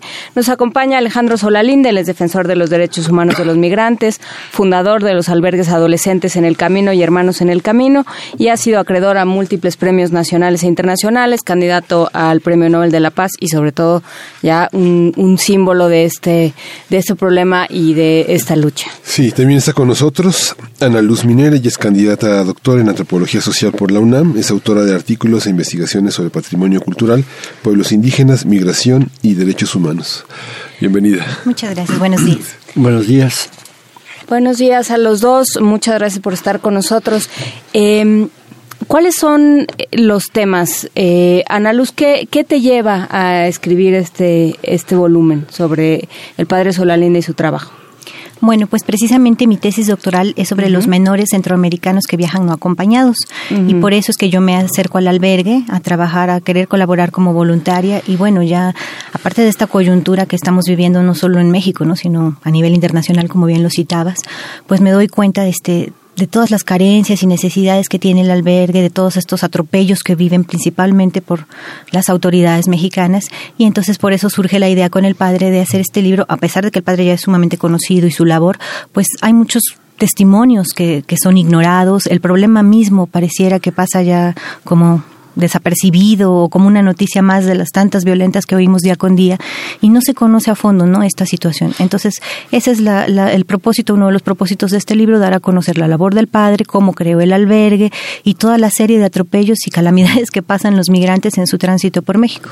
Este libro tendría que ser como resultado de un trabajo periodístico sin embargo es un trabajo que tiene la mirada de un de un antropólogo y al mismo tiempo también es sin ser una autobiografía es un testimonio es un testimonio de vida y coloca el libro en una duración más allá de la coyuntura periodística al colocarla como en una argumentación muy sólida de lo que es usted, de lo que tú puedes observar desde fuera desde quién es él. ¿Cómo, cómo se dio esta, este, este trenzado? ¿Cuál es la permanencia del libro y cuáles son, digamos, este, los desafíos para que este libro llegue a disolverse en el olvido en una utópica resolución del problema de los migrantes? Bueno, eh, este, mm, este libro, que es un esfuerzo realmente conjunto, ¿verdad? Mm, de Ana Luz y yo, quiere ser como, como una simplificación de la gran complejidad del mundo de la migración eh, para presentar algunos aspectos solamente, porque no, no es una exposición exhaustiva de ninguna manera, sino es más bien un compartir vivencial de algo de lo que se vive en, esa, en ese acontecimiento migratorio. Algo que señalamos nosotros es que ese, eso que llaman fenómeno muy entrecomillado, ¿verdad? Migratorio, en realidad se ha convertido en un acontecimiento y de un acontecimiento a un movimiento global, eh, transversal, que lo, lo toca todo, que lo está sacudiendo todo y que está tocando las fibras más íntimas que, que, tiene, que quiere decir identidades, de instituciones, de, del ser y obrar de, de varias instituciones como la Iglesia Católica mm, y explicamos ahí en qué forma irrumpe el movimiento migratorio en la vida actual. Y bueno, lo estamos viendo en este momento, en este, en este momento, con Donald Trump, ¿verdad? El que, que ha expresado su repudio a los migrantes, que ofende, que insulta, que desautoriza y descalifica a los migrantes, y ahora de repente con sus decires tenemos 58 países oficialmente eh, agraviados que están reclamándole, pero todo el mundo se ha vuelto en contra de él. Y no hay que olvidar, el tema es sí su grosería, todo lo que ustedes quieran, pero en el fondo el tema migratorio está en el centro. Así de ese calibre, así de esa importancia eh, tiene el tema de este libro. Eh, es, es interesante, en el caso de de las declaraciones de Trump, que si, sí, que si las dijo, que si no las dijo, que están en este pleito, eh, nos, nos volteamos mucho hacia allá y nos damos muy poca cuenta de lo que hacemos. No, no decimos nada, ¿no? No se, dice, no se dicen esas cosas y sin embargo se hacen. Eh, ¿Cómo ha sido el proceso? Eh, ¿cómo, ¿Cómo empiezan los albergues? ¿Por qué empiezan los albergues? Y, eh, y cómo ha sido el, el proceso, cómo se ha vinculado con el Estado. Cuando, cuando tú hablas, tú dices que cómo empiezan los albergues. Yo quiero imaginarme un contexto más complejo. Fíjate, eh, quiero imaginarme dos fuerzas, dos realidades muy fuertes. Una, el sistema capitalista, que lo engloba todo. Y otra, los migrantes que irrumpen, que además son víctimas de este sistema capitalista, pero que irrumpen con una fuerza autónoma, independiente, y que van saliendo como una fuerza dialéctica contra ese capitalismo. En ese contexto, podemos decir que los albergues eh, son como la respuesta a ese capitalismo que sí los provoca la inmigración forzada, que sí pretende administrar su, su tránsito, que por supuesto va a aprovechar la mano de obra en los lugares de destino, pero que no los quiere. Con, la, con el reconocimiento del otro lado de, de, esa, de esa mm, fuerza solidaria que cada vez es más grande, que reconocen ellos no un, un mero producto, o un medio para producir, sino también son, principalmente son personas y son personas que además tienen un papel histórico, que tienen valores que van a renovar la humanidad. Y son dos puntos de vista. Y entonces en el albergue lo que hacemos en un principio, empezamos estos albergues hace muchos años, eh, realmente hay que reconocerlo y quien empezó esto, eh, quienes empezaron esto fueron los padres calabrinianos en, en este Tijuana hace unos 35 años, ¿no? El padre José María, eh, Flor María Rigoñe, que es eh, el coordinador de la casa de, de la, el albergue Belén en Tapachula, él fue de los pioneros que comenzaron. Después siguieron otros albergues, pero cuando yo empiezo eh, este servicio migratorio ya había nueve albergues. Ahorita hay más de 60. ¿Por qué empezamos Hermanos en el Camino? Por la necesidad de cuidar, atender, un poco proteger a los migrantes sin saber lo que había. Entonces empezamos de una forma asistencialista, pero acabamos haciendo incidencia política este, con continua. O sea, generamos unas leyes junto con otras 90 organizaciones de la sociedad civil, pero luego no dejamos ahí la cosa, hemos seguido em, desarrollando conceptos como la eh, ayuda, esta ayuda humanitaria y la eh, protección al migrante.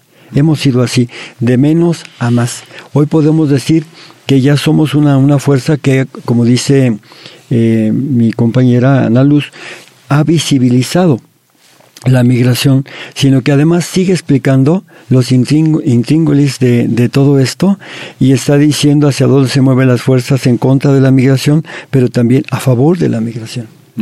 ¿Uno tiene que entender como migrante exclusivamente a los que viven en el extranjero o todos somos migrantes en algún momento? No, todos somos migrantes eh, existenciales y también indigentes. Existenciales, porque hablando más allá de la apariencia, pues tenemos las mismas necesidades, aquí solamente estamos de paso, quien lo niegue, que me diga quién se queda, somos migrantes realmente, pero además hay que reconocerlo porque los migrantes lo reconocen con un sentido profundo de espiritualidad que yo menciono al final del libro, la espiritualidad del camino, eh, donde ellos se asumen completamente como migrantes, se asumen completamente como indigentes, pero pero no limosneros. No es lo mismo ser indigentes que ser limoneros por gusto, ¿verdad? Porque las personas eh, les gusta trabajar, eh, les gusta ganarse la vida y son muy dignos. En todo eso nosotros vemos eh, que nosotros en los migrantes nos reflejamos y los migrantes somos nosotros también. O sea, es una, una riqueza enorme la que se nos da de espiritualidad, de sentido humano. Pues eh, Ana Luz es antropóloga, ella descubre, ¿verdad? Precisamente esa, esa beta en, de la antropología en todo esto, ¿no es así? Sí es, pero bueno, eh, este libro no está hecho con una mirada o un lenguaje antropológico propiamente, sino más bien es como una crónica reportaje, porque bueno, este, la idea precisamente era esa, ¿no? Llegar a la mayor parte del público posible con un lenguaje comprensible, digerible y no teórico, porque lo antropológico pues muchas veces termina quedándose en un círculo muy pequeño y terminamos viéndonos el ombligo los mismos, ¿no? Sino que se trataba de llegar a las masas, digamos, o al, público de a pie. Y de esto que mencionabas también de los albergues, pues sí, la sociedad civil ha tenido que salir al quite precisamente por esta orfandad que vivimos del Estado, ¿no? Que, que no cumple muchas de las funciones que debería y que la sociedad tiene que, que salir a realizarlas, porque no se puede ser ciego ante estas desgracias, porque ya esto realmente es una crisis de seres humanos. Nunca antes se había visto la migración en estos niveles, ni que los protagonistas fueran niños que viajan solos o mujeres que se atreven a dejar igual atrás hijos, familia, país. Antes básicamente eran los hombres, ¿no? Los que salían a migrar y ahora pues cada vez son más cantidad de mujeres y de niños y sobre todo de niños no acompañados y esto pues es alarmante a nivel mundial, no podemos ignorarlo. ¿Qué ha pasado? Eh, ¿Cómo llegaste tú, Ana Luz Minera, a trabajar con los menores, eh, a, dedicar tu investigación a estos menores no acompañados? Pues precisamente a mí siempre me ha interesado el tema de la migración, lo he estudiado, pero a raíz de esta coyuntura que, bueno, los, los menores ya venían migrando desde la década de los 90, pero no eran visibles. Y con el poder de los medios de comunicación en 2014 se hace esta llamada crisis humanitaria de los niños migrantes y se dan a conocer, digamos, no, se visibilizan, pero realmente ya venían migrando solos años atrás. Entonces, el, el poder de los medios, pues bueno, fue, fue importante para dar a conocer este, esta problemática y ahí fue donde yo, yo este, me integro, como, bueno, me intereso más este, precisamente también por el papel de los medios, ¿no? Y algo que yo admiro mucho del padre es este, esta este poder que él le saca este jugo a los medios de comunicación precisamente para hacer visible esta problemática. O sea, no se trata ni de famas ni de generarse publicidad, sino precisamente de utilizarlo como una herramienta para llamar la atención a la sociedad sobre este, esta situación que se vive. Hay una hay una parte, le pregunto de una manera tan general. Háblame de tú, ¿por qué nada más ahí hablas de tú y a mí no? sí.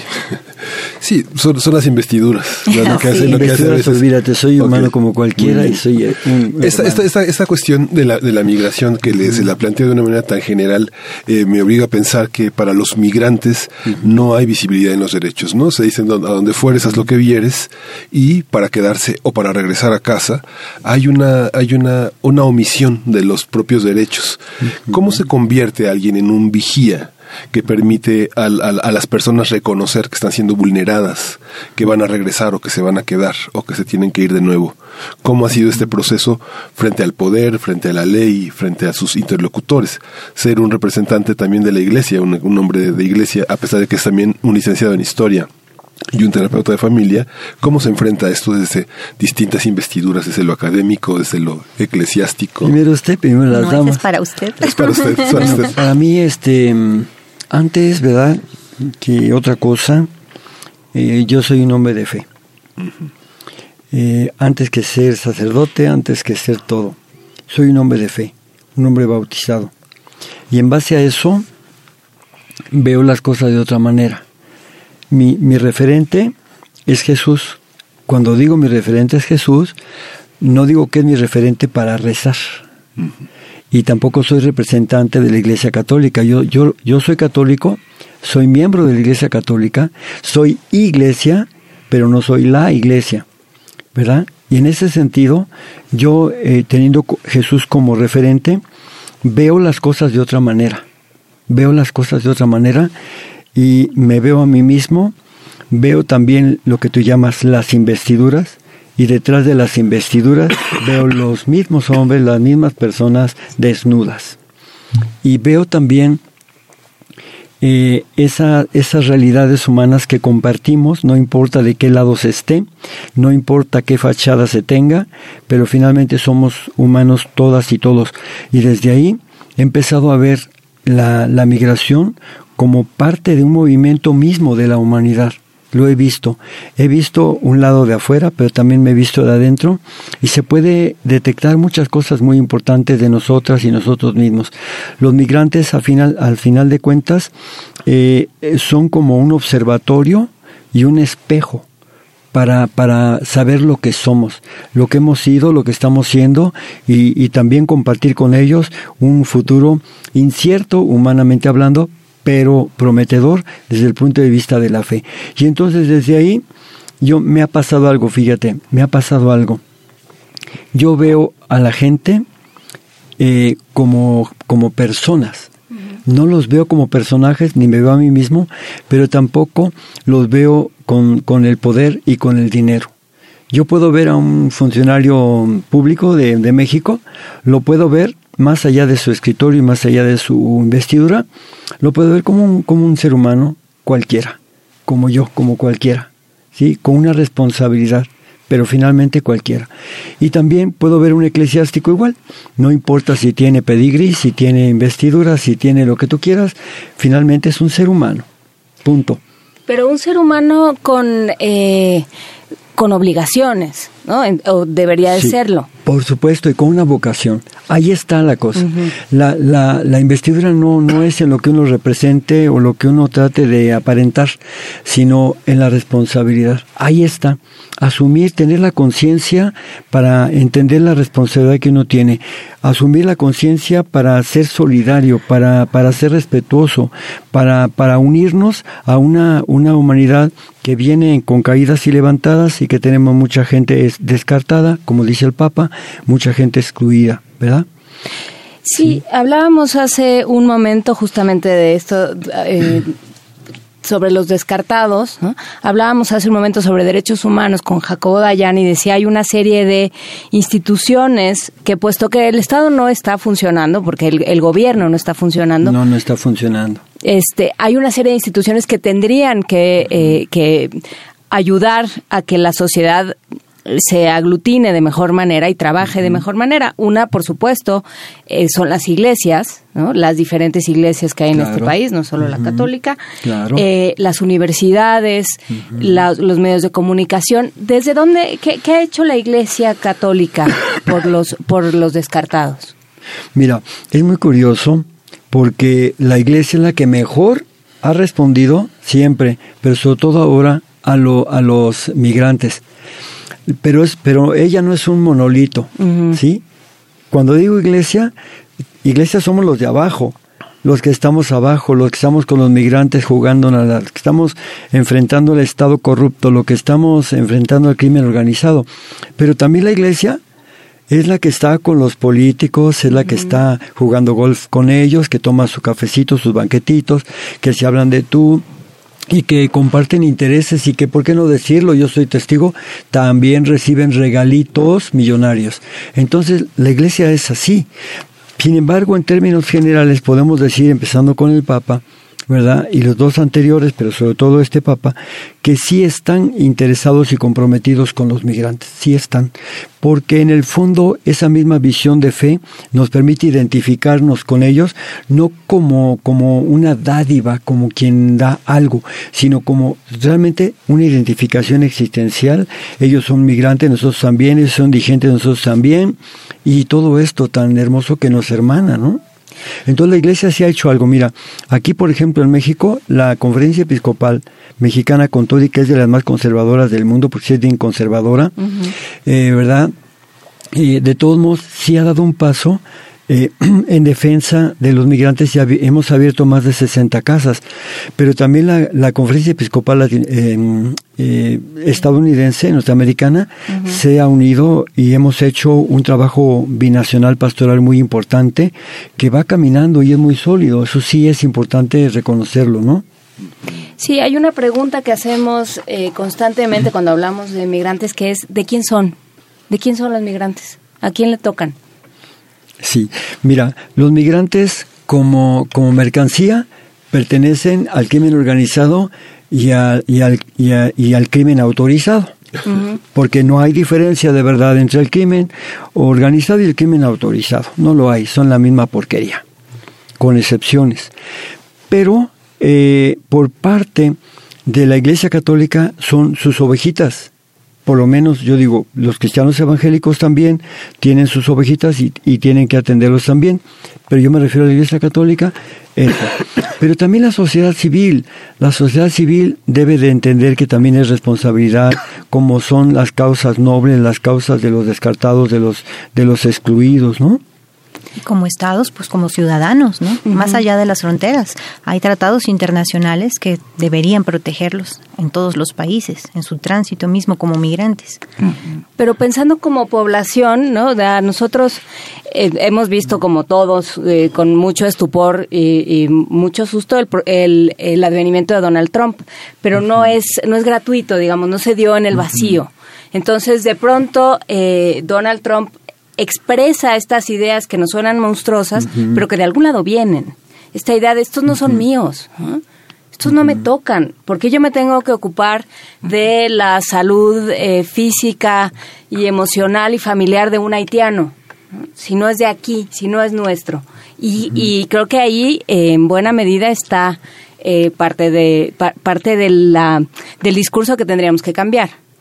Así es, como sociedad civil existe mucha discriminación, mucho racismo, no nada más en Estados Unidos, aquí en México también hay mucho desprecio hacia los migrantes. O sea, es verdad que existe gran parte de la sociedad que se vuelca a ayudarlos, que es solidaria, pero lamentablemente no es la mayoría.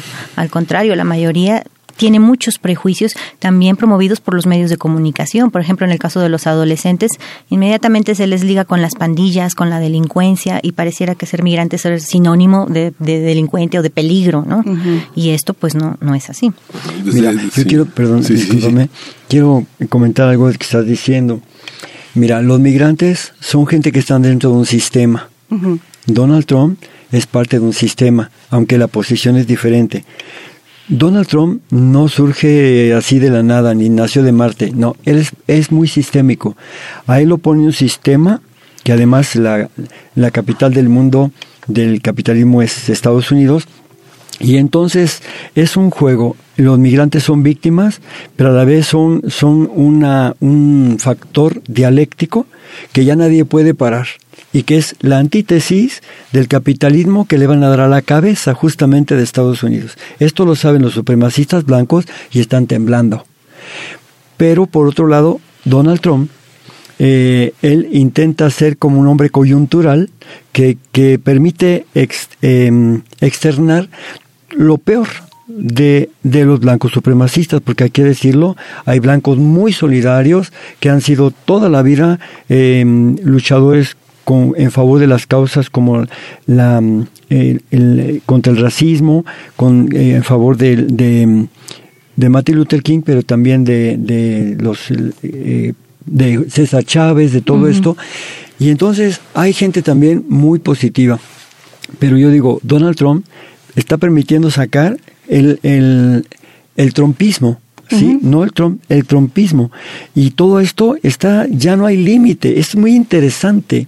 Ya no hay límite. ¿Cómo, ¿Cómo con esta expresión de decir estos países de mierda, verdad?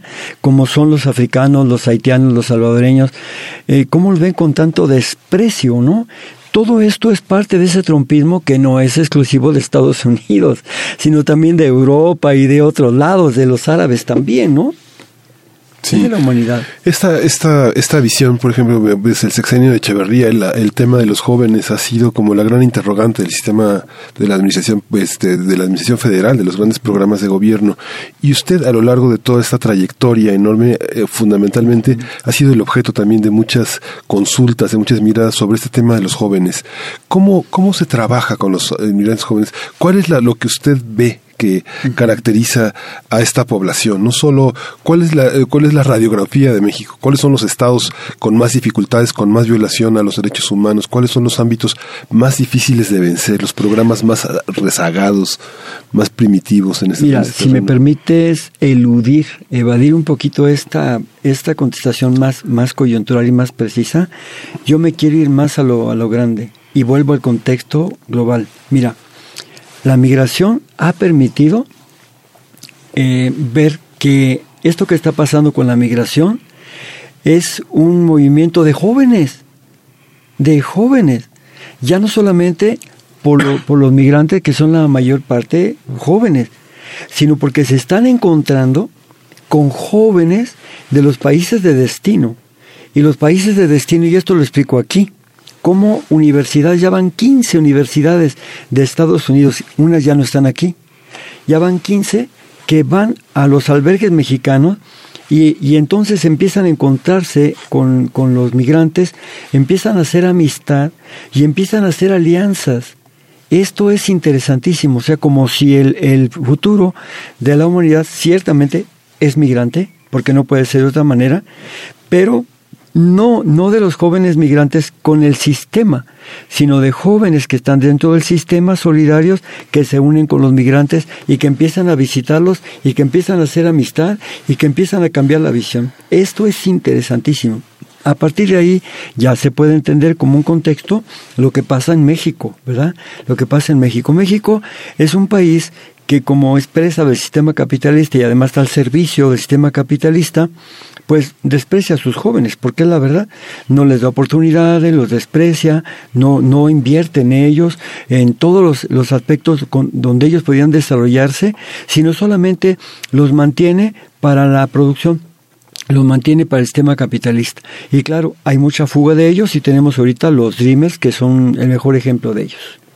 Hay que decir de nuevo que estamos hablando con Alejandro Solalinde y Ana Luz Minera sobre este libro Los Migrantes del Sur, eh, Alejandro Solalinde, eh, publicado por Lince. Eh, Ana Luz, tú has trabajado de manera...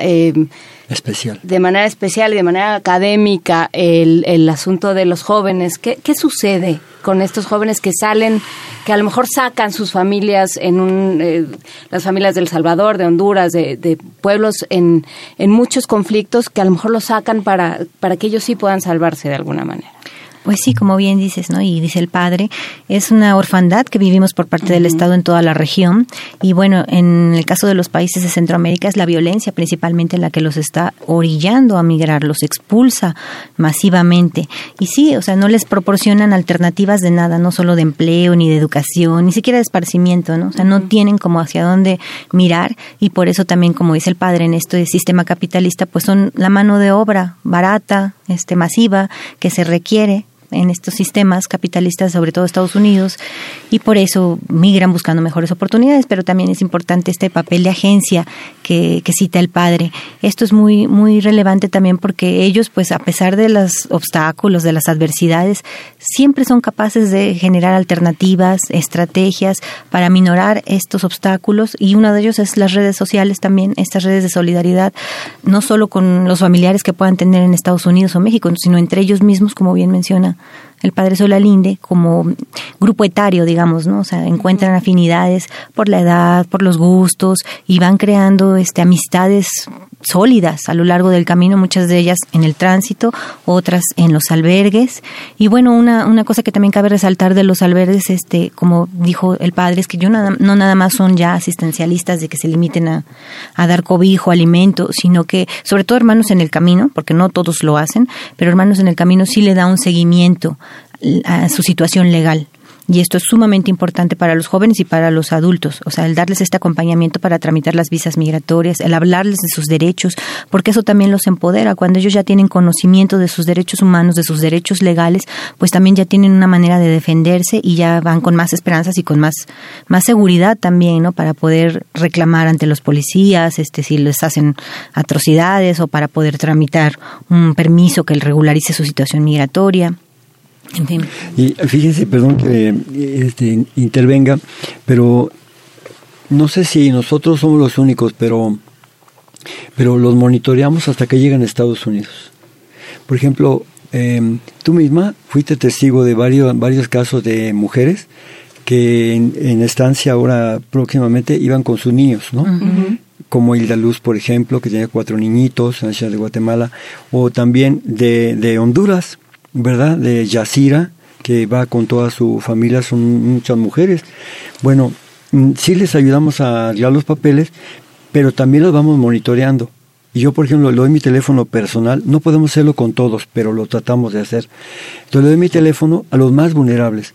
Y cuando ellas van, por ejemplo, ya con sus papeles en, en Zacatecas, me dicen, padre, me llaman, ya nos detuvieron. ¿Pero por qué? Es que dicen que los papeles no son, no son este, auténticos, que fueron comprados. A ver, a ver, pásame a la gente, mira, no, no quiere hablar con usted. Entonces dile que, que va de parte del padre Solarín, le dice que le vale. Entonces, espérame, déjame ver qué puedo hacer. Pero ¿estás segura que esa gente de migración? Sí. Le hablo al delegado de, de Oaxaca, le digo, oiga, ¿estos papeles que usted le había dado? Está así, así. Espéreme, le voy a hablar a mi homólogo. Te habla en 20 minutos, desatoramos eso vuelven a pasar y llegan a, Laredo, y allí en Nuevo Laredo, Tamaulipas, vuelve a suceder lo mismo. Tengo que hacer lo mismo y ahora también con la Policía Federal. Tiene que destrabarse todo eso hasta que llegan. Después dice, ya estamos aquí, ya vamos, ya estamos en la casa del migrante. Y me dicen, pero dicen que nos quedemos dos meses para arreglar los papeles. Pero ¿cuáles papeles? Ustedes ya tienen papeles. No, tomen un taxi y váyanse al, al puente. Y pasen, crúcenlo y entréguense a migración. Así lo hicieron. Entonces ya pasan ellas y dicen, ya estamos aquí. Y nos siguen monitoreando y hasta que llegaron a, por ejemplo, en el caso de una de ellas, de, de Hilda Luz, a, a Miami. ¿verdad? A Florida, llegan allá, ya está. Que ya sigue, pero mi hermano no me quiere recibir, que por quién sabe que busca una iglesia. Pues ya fuimos a una iglesia protestante, pero no nos quiere, busca una iglesia católica. No, pues que así aquí ya nos ayudaron. Pues qué bueno. O sea, todo eso tiene uno que hacer hasta que llegan. ¿Y qué pasa? Porque se ha dicho mucho que dado el recrudecimiento de las políticas eh, migratorias de Estados Unidos, o por lo menos las amenazas, porque todavía siguen sin ponerse de acuerdo con qué van a hacer, pero con todas estas amenazas, que México se ha convertido en un país de destino. Entonces, ¿qué hacemos con esos migrantes que no se van a ir? Que como por ejemplo lo que sucedió con los haitianos en Tijuana, o sea, ¿qué, ¿qué estamos haciendo? ¿Cómo estamos preparados o no estamos preparados como sociedad? No se ríe. Yo no sé, no es que sí, porque me da risa porque yo digo, si, si solamente estamos preparados como humanos y como mexicanos no nos va a alcanzar. Necesitamos prepararnos como cristianos porque como cristianos vamos a ver que ellos no son no son extraños, son nuestra familia son nuestros hermanos y hermanas. Qué bueno que vengan, qué bueno que aquí yo ya hice la cuenta, ya me di. Aquí en México cabe todo Centroamérica. pero claro que no se van a venir. Pero hay muchísimo terreno que no hemos todavía ocupado ni explotado. Entonces son bienvenidos, pero tenemos que prepararnos para ofrecer que limosnas no, eh, albergues no, sino, sino oportunidades de trabajo que a la vez que, que les ayude a ellos, ayuden a México a transformarse y a, desarrollarse. Pensando en un contexto laico, ¿cuáles serían los valores, digamos? ¿Cuáles serían eh, esos eh, eso que distingue a un, o que llamaríamos una ética cristiana, pensándolo desde una perspectiva laica. Sí, bueno, una perspectiva laica tiene que incluir una perspectiva humana, una perspectiva de derechos humanos, ¿verdad? Y en ese caso caemos en lo mismo, porque, porque el fondo es el mismo. ¿Qué haríamos entonces? Bueno, pensar que nosotros como, como hermano político, ¿verdad? Y geográfico de Centroamérica, tenemos que ser solidarios y ayudar porque ha sido la tradición de México. Dos, eh, son mano de obra que Estados Unidos no quiere, pero que nosotros podemos aprovechar para el desarrollo de México. Ellos no son una carga, sí tienen trabajo, pero si tienen trabajo son un factor enorme de, de desarrollo para México. Ellos no quieren limosnas, ellos quieren trabajar, ellos quieren trabajar. Entonces, también otros valores que traen que ya tienen nuestros pueblos originarios son el sentido comunitario, el amor a la tierra, el respeto de la tierra, el sentido de, de, trabajo compartido. Eh, ellos tienen de alguna manera siempre un trabajo gratuito comunitario, aparte del trabajo remunerado. Entonces tienen muchos valores que, que podemos compartir. Es una riqueza, no son una carga, son una oportunidad buenísima para México. Pero definitivamente sí necesitamos el papel del Estado y de las instituciones. Como sociedad civil no podemos solos, nos rebasa la situación. Sí necesitamos políticas migratorias. Sí, y en esto, por ejemplo, que citaba usted del, del acompañamiento que da el albergue, eso es una cuestión que en la ley le corresponde a las instituciones. Al DIF, por ejemplo, cuando recoge a jóvenes o adolescentes, niños, al Instituto Nacional de Migración, dar este seguimiento, este acompañamiento a los consulados, y no ocurre así. Sí, ¿cuántos hay que no llegan a los albergues, que no pueden, que, que no tienen en este salvoconducto, digamos, de llamar y decir, eh, me están deteniendo, o sea, que, que realmente son los más vulnerables, dentro de la vulnerabilidad están más vulnerables. ¿Cuántos tenemos eh, datos de cuántos son? Nadie tiene los datos, pero podemos hablar de 30 mil, 30 mil por lo menos, este, que, que van pasando, sí, cada año. De los albergues. En los albergues. Lo demás nos hablamos de, de 400 mil. Sí, es que como las rutas también cada vez son más peligrosas, ellos van buscando alternativas, es parte de sus estrategias, ¿no? Van generando nuevos caminos para llegar, para no ser percibidos por migración y esto también dificulta que los números o las estadísticas puedan ser exactas. O sea, no todos cruzan por los albergues, hay muchos que desconocemos por dónde transitan o, cuál es su destino. Este cuestionamiento que hace Juana Inés sobre una mirada laica, eh, digamos, eh, es muy importante porque finalmente usted convive con la ley todo el tiempo con la ley, ¿no? Si, este, digamos, eh, por más fe que se tenga, digamos, son los mecanismos institucionales los que obstaculizan y toda esta parte. Hay una parte, yo recuerdo, hay un trabajo muy bello de Naipaul, este escritor de Trinidad, que se llama India, donde muchos de los eh, migrantes de todas estas personas perseguidas se integran al Islam porque ha sido una religión que ha permitido proteger a una gran masa de creyentes.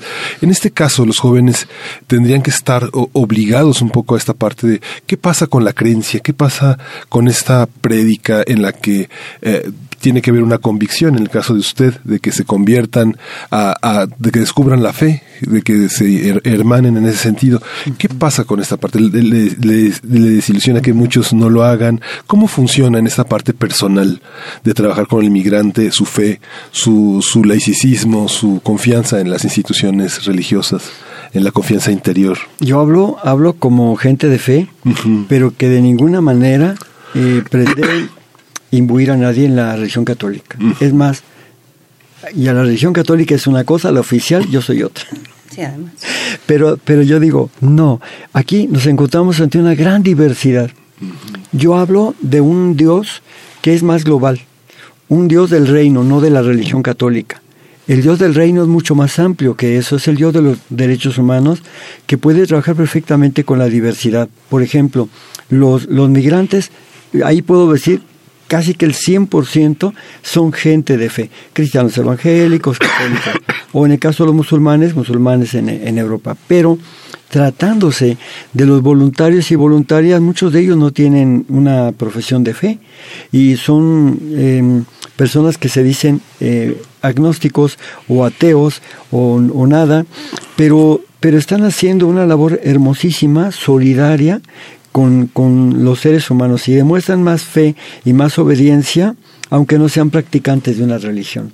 Eso no tiene que ver nada. Yo, yo digo, al contrario, creo que Dios está actuando de manera muy hermosa en los migrantes, pero también en los voluntarios y voluntarias y en toda esa gran masa solidaria que se ha volcado para atender a las personas migrantes. Aquí no es cuestión de, de credo, ¿no?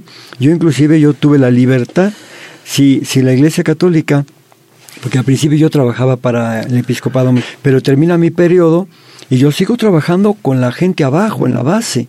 Y ellos no, ellos entran en una línea oficialista con un gobierno priista que, que se lleva muy bien con el alto clero y yo, y yo digo, sigo trabajando acá. Me desconocen, es su problema. Yo sigo trabajando porque Dios no, no hace pausas.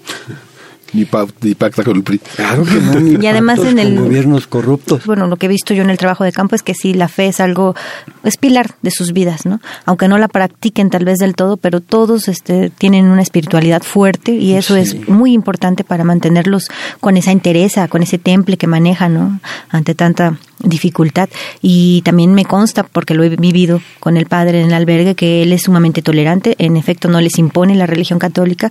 Al contrario les lleva a un pastor evangélico porque muchos de ellos profesan el cristianismo.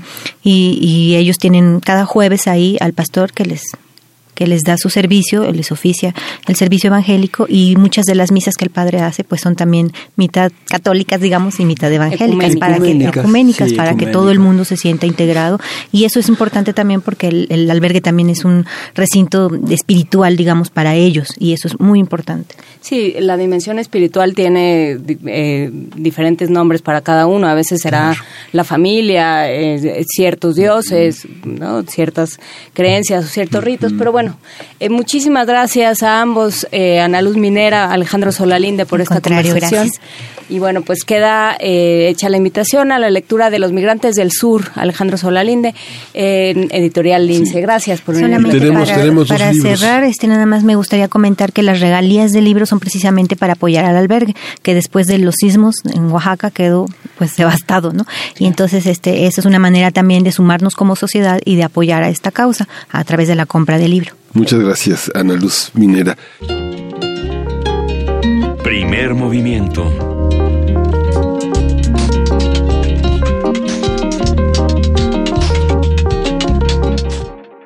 Seguimos aquí en Radio UNAM en el 96.1 de FM, en el 860 de AM, discutiendo en primer movimiento un poco de lo que la realidad de nuestro país refleja en la literatura, en los espacios artísticos. Y el cuento Teoría del Candingas de Salvador Elizondo a mí me hace pensar, no sé si les ha ¿Tú tocado. decías que era un personaje que se robaba a las muchachas? Sí, eh, pero justamente coincide con el cuento Tenga para que se entretenga de José Emilio Pacheco, en el que ambos cuentos se volvieron leyendas urbanas de, de, la ciudad. Uno le puede preguntar, por ejemplo, a los taxistas y te cuentan la historia de Tenga para que se entretenga como si fuera real. Eh, lo mismo pasa con el Candingas. Dicen, no, pues es que si te paras aquí o acá, se te va a aparecer el Candingas en las azoteas. Creo que todos podemos inventar nuestro propio bestiario y nuestra, nuestra propia colección de monstruos de la ciudad y es un ejercicio muy interesante. Vamos a escucharlo. Teoría del Candingas de Salvador Elizondo en Descarga Cultura.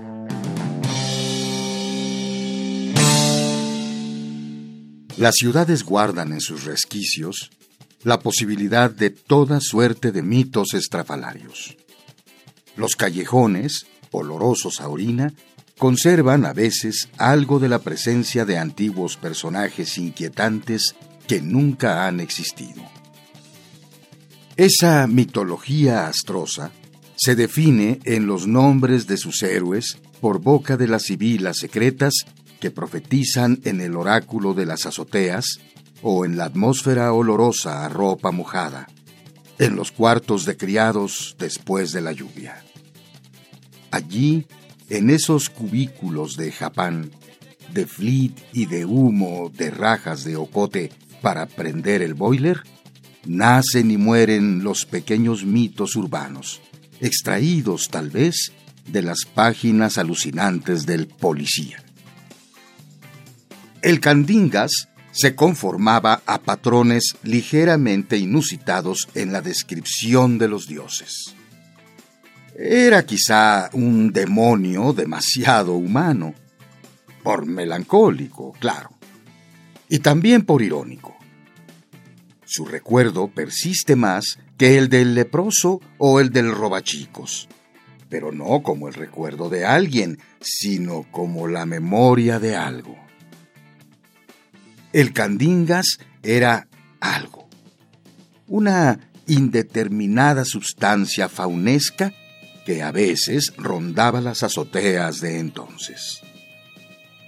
Un habitante de ese universo de tepetate renegrido, oloroso a tractolina, y al olor que tiene el té cuando empieza a pudrirse, que, mediante unas cuantas, tristes, pensativas, fatigadas, nostálgicas, esperanzadas, silenciosas, retrospectivas, furtivas, ensoñadas, lánguidas aspiraciones de un cigarrillo de marihuana liado a hurtadillas, pero con una técnica indiferente, ciega, consuetudinaria y perfecta, se manifestaba a los sentidos. A la hora del crepúsculo, las criadas se sentaban en los rebordes salitrosos. Es esa hora que precede al momento en que las luces eléctricas se encienden y en que se empieza a soplar en las brasas para reavivar el fuego. Cuando los pájaros revolotean en los follajes trinando neuróticamente cuando los tranvías y las siempre inesperadas y turbadoras ululaciones de la locomotora del camotero son una invocación de algo así como la música de Mahler, muy imperfectamente escuchada y ejecutada. Es el intervalo de tiempo que media entre subir a quitar la ropa del tendedero y bajar a hacer las camas a echar flit y a tapar los canarios. En ese lapso se generan los pequeños mitos de la ciudad. Se quedaban viendo esos crepúsculos la mayor parte de las veces poco espectaculares, pero muy transparentes, como Ingres y no como de la de nuestra ciudad. Y entonces de repente decían, se les aparecía el candingas con su overol enrollado en torno a los tobillos canijos, enfundados en unos calcetines guangos y agujerados en el tendón de Aquiles, y con sus zapatos amarillos, puntiagudos y chiquitos. Bien lustrados, eso sí.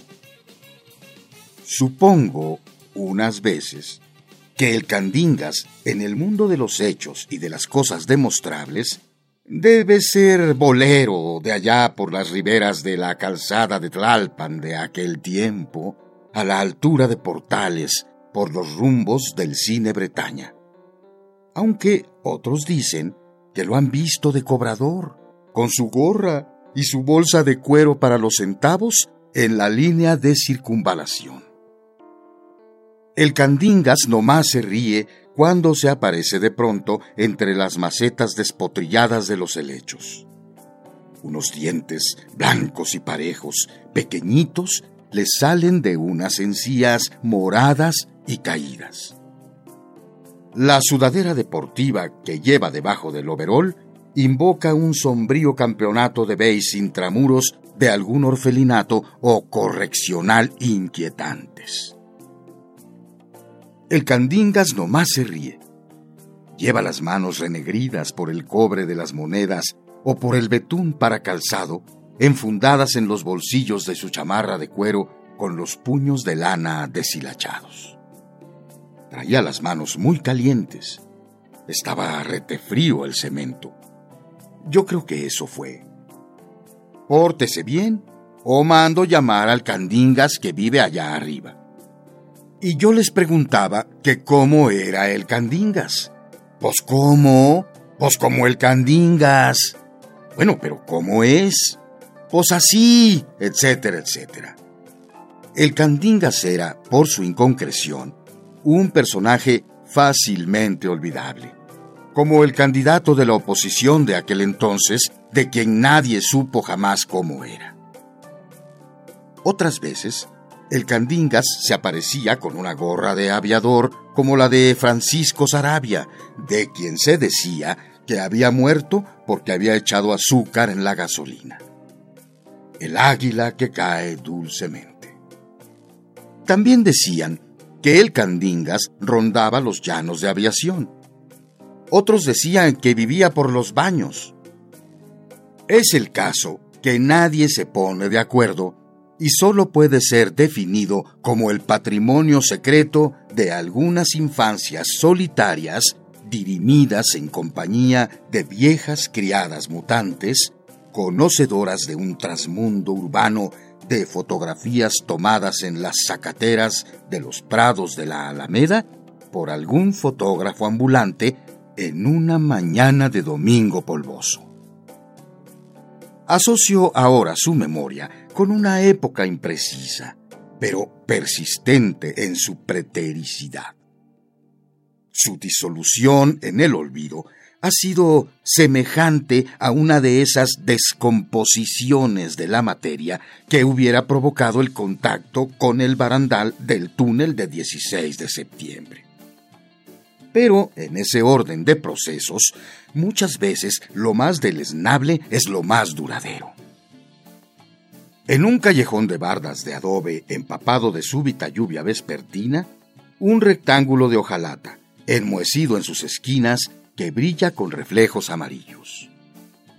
De pronto, no se sabe de dónde, el universo precario de esos barrios malditos se llena del aroma de un huele de noche. Eso es lo que queda. ¿Ves ese niño como está cojo y ciego? Así lo hizo el Candingas porque no se quiso tomar la cucharada. El Candingas hubiera sido el habitante de un universo hecho de aceite de hígado de bacalao. De bacalado, como decían las criadas, o de mentolatum. Emanaría de él una luz casi líquida de vela de cebo para empapar de sangre ágil los muros encalados y los techos de bóveda catalana. En el orden de los olores, el candingas huele fundamentalmente a sudor y a cobre.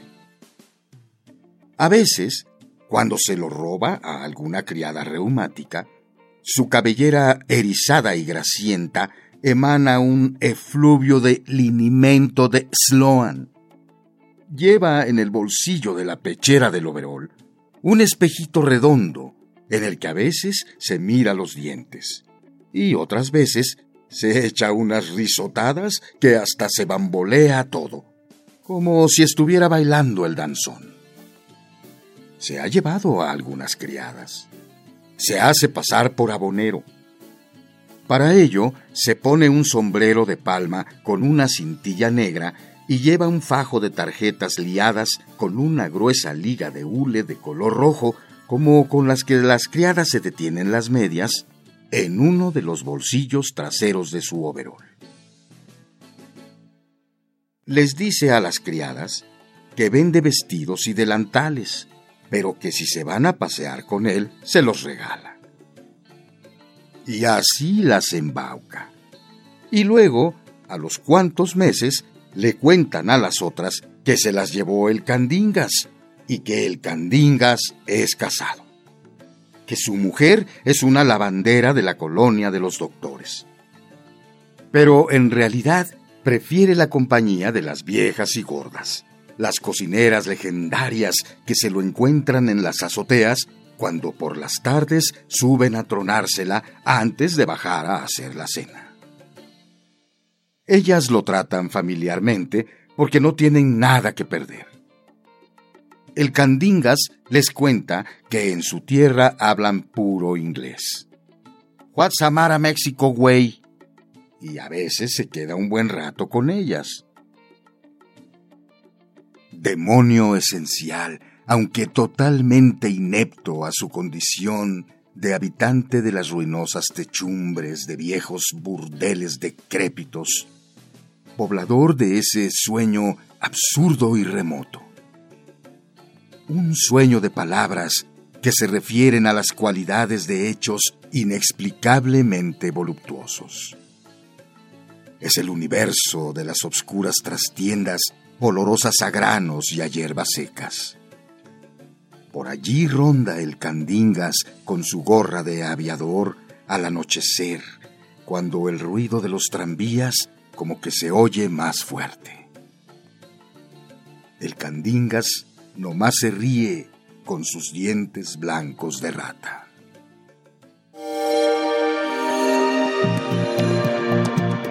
Descarga Cultura. Punto UNAM.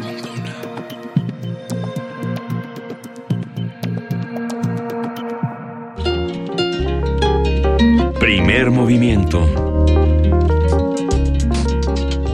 Pues esto fue la teoría del Candingas de Salvador Elizondo. Hay que recordar que eh, hace muy poco el Colegio Nacional, el Colegio Nacional está reeditando buena parte de la obra de, Salvador Elizondo. Hicieron una edición maravillosa de Farabef.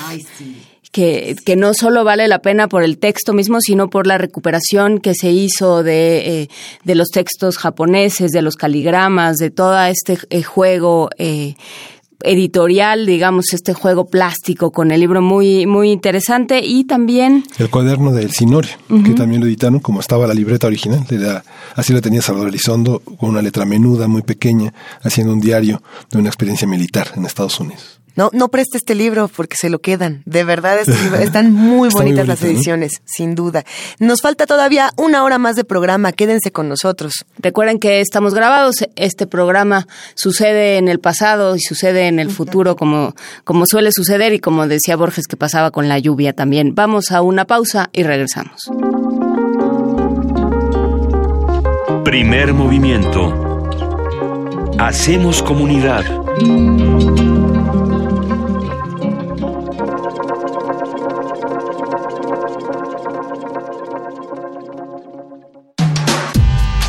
Primer movimiento.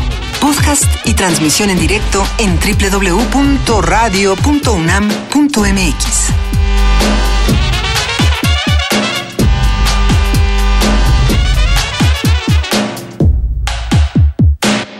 Regresamos a la tercera hora de primer movimiento y vamos a regresar justamente con uno, uno de los ejes centrales de este programa, la poesía necesaria. Nos gusta pensar que en Poesía Necesaria encontramos espacios de reconciliación y de reconfiguración de la realidad. Son muchos los radioescuchas que hacen comunidad con nosotros y que realmente disfrutan las elecciones que hacemos de poesía eh, y también los que nos comparten sus propias recomendaciones. Yo creo que José Emilio Pacheco es uno de los autores que más nos piden tanto para cuento como para poema. Vamos a escucharlo y conversamos un poco más sobre Miro la Tierra de José Emilio Pacheco.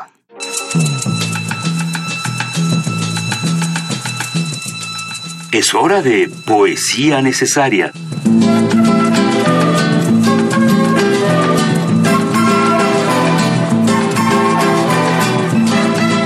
Juana Inés de esa llegó el momento de poesía necesaria. Sí, y bueno, pues ha estado circulando en redes de diferentes maneras y ha estado presente en nuestras, en nuestras conversaciones y en nuestros recuerdos un libro de José Emilio Pacheco llamado Miro la Tierra, que se publica después del terremoto del 85 y que es justamente la las reflexiones de un poeta con eh, tan apegado a la Ciudad de México y con tantísimo cariño por la Ciudad de México como fue José Emilio Pacheco y bueno, creo que es, es interesante regresar a estas reflexiones y es interesante también eh, escuchar aquello que nos pasó, aquello que vivimos ah, en el 85 y por supuesto la semana pasada en voz de un poeta. Dice José Emilio Pacheco. Eh, tiene un epígrafe del libro de Job que dice las piedras que hay en oscuridad y en sombra de muerte abren minas lejos de lo habitado. En lugares ignotos donde el pie no se posa, se suspenden y balancean. Y dice José Emilio Pacheco, crece en el aire el polvo, llena los cielos, se hace de tierra y de perpetua caída, es lo único eterno. Solo el polvo es indestructible. Avanzo, doy un paso más. Miro de cerca el infierno, muere el día de septiembre entre la asfixia y los gritos. Arañamos las paredes y brota sangre. Todo el peso del mundo se ha vuelto escombro. La palabra desastre se ha hecho tangible. Se hundió la casa de papel, el cuarto de juegos de un niño inexplicable que al despertar aplastó sus cubitos de hojalata. Pero no hay juego, solo personas que se mueren, gente que ha muerto, seres humanos que si salieran vivos del tormento entre escombros, habrían dejado entre el montón de ruinas brazos y piernas. Nadie está a salvo. Aún al quedar ilesos hemos perdido nuestro ayer y nuestra memoria. De aquella parte de la ciudad que por derecho de nacimiento y crecimiento, odio y amor puedo llamar la mía, a sabiendas de que nada es de nadie, no queda piedra sobre piedra. Esta que allí no ves, que allí no está ni volverá a alzarse nunca, fue en otro mundo la casa en que abrí los ojos, la avenida que pueblan damnificados me enseñó a caminar. Jugué en el parque, hoy repleto de tiendas de campaña. Terminó mi pasado, las ruinas se desploman en mi interior, siempre hay más, siempre hay más, la caída no toca fondo. Para talar un árbol de cierta edad no empieces nunca por el durísimo tronco. Primero corta las raíces, el cordón que ata el árbol a la tierra, madre, sustento y memoria. Para que exista el árbol ha de haber tierra. Para vivir necesitamos aquello que derribó el inmenso hachazo en segundos. Suelo es la tierra que sostiene, el piso que ampara, la fundación de la existencia humana. Sin él no se implantan ciudades ni puede alzarse el poder. Los pies en la tierra, decimos, para alabar la cordura, el sentido de realidad. Y de repente el suelo se echa a andar. No hay amparo. Todo lo que era firme se viene abajo. Donde quiera que pises no habrá refugio. El suelo puede ser de nuevo mar, encresparse. Hasta el muro más fuerte se halla en peligro, no se alzan ciudadelas contra el terror. Nuestra tierra no es tierra firme a los amigos que no volveré a ver, a la desconocida que salió a las seis para ir a su trabajo, de costurera o mesera, a la que iba a la escuela para aprender computación e inglés en seis meses, quiero pedir disculpas por su vida y su muerte. Ruego que me perdonen porque nunca encontraron su rostro verdadero en el cuerpo de tantos que ahora se desintegran en la fosa común y dentro de nosotros siguen muriendo muerto que no conozco, mujer desnuda sin más cara que el yeso funeral, el sudario de los escombros, la última cortesía del infinito desplome. Tú, el enterrado en vida, tú mutilada, tú que sobreviviste para sufrir la inexpresable asfixia, perdón. No pude darles nada. Mi solidaridad de qué sirve, no aparta escombros, no sostiene las casas ni las erige de nuevo. Pido al contrario para salir de mis tinieblas la mano imposible que ya no existe o ya no puedo aferrar, pero se extiende todavía en un espacio de dolor o en un confín de la nada. Perdón por hallarme aquí contemplando en donde estuvo un edificio el hueco profundo, el agujero de mi propia muerte. Para los que ayudaron, gratitud eterna, homenaje, ¿Cómo olvidar, joven desconocida, muchacho anónimo, anciano jubilado, madre de todos, héroes sin nombre, que ustedes fueron desde el primer minuto de espanto a detener la muerte con la sangre de sus manos y de sus lágrimas, con la certeza de que el otro soy yo, yo soy el otro, y tu dolor, mi prójimo lejano, es mi más hondo sufrimiento? Para todos ustedes, acción de gracias perenne, porque si el mundo no se vino abajo en su integridad sobre México, fue porque lo asumieron en sus espaldas ustedes, héroes plurales, honor del género humano, único orgullo de cuanto sigue en pie, solo por ustedes. Primer movimiento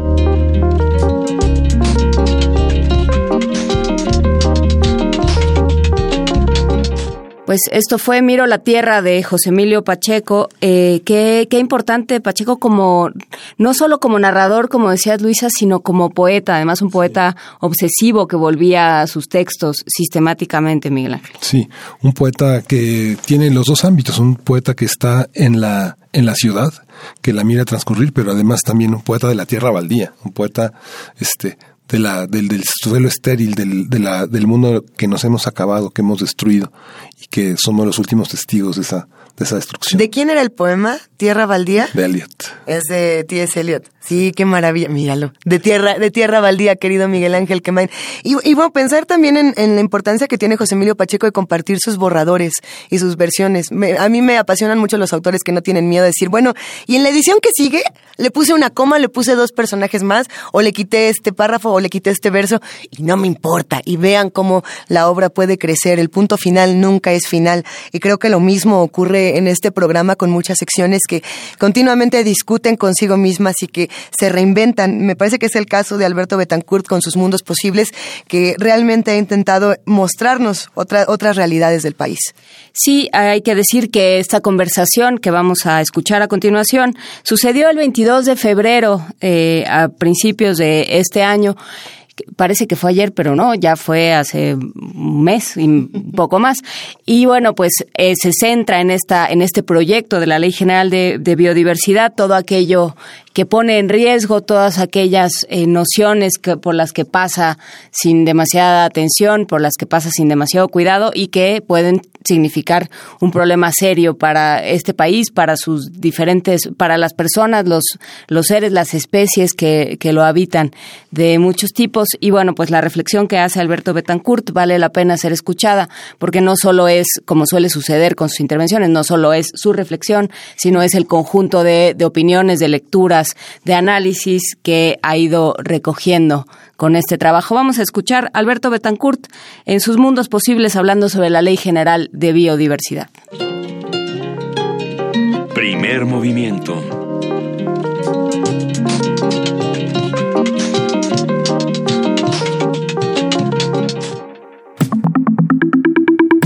La mesa del día. Los jueves se vuelven jueves cuando llegan los mundos posibles del doctor Alberto Betancourt. Que hoy trae material. Hoy trae material. Tiene usted que prender la TV UNAM, canal 120, canal 20 de TV abierta, 20.1, si no lo encuentran ahí.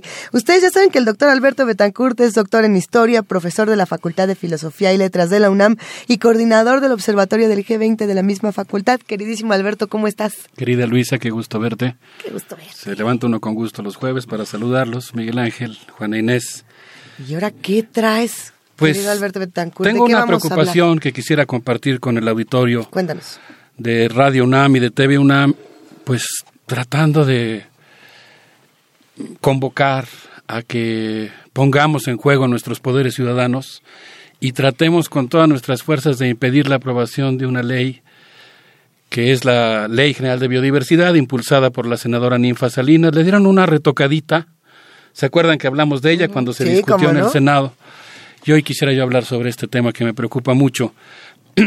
el mismo día que la opinión pública seguía atenta la indignada, seguía atenta e indignada la aprobación de la Ley de Seguridad Interior, la senadora Ninfa Salinas logró colar al Pleno del Senado y aprobar en, en esa instancia la Ley General de Biodiversidad, que en resumen consolida lo que podríamos llamar el modelo neoliberal de conservación de la biodiversidad y que de manera particular se apresura a abrir las puertas para que las grandes transnacionales se apropien legalmente de los recursos genéticos y de los conocimientos tradicionales sobre ellos.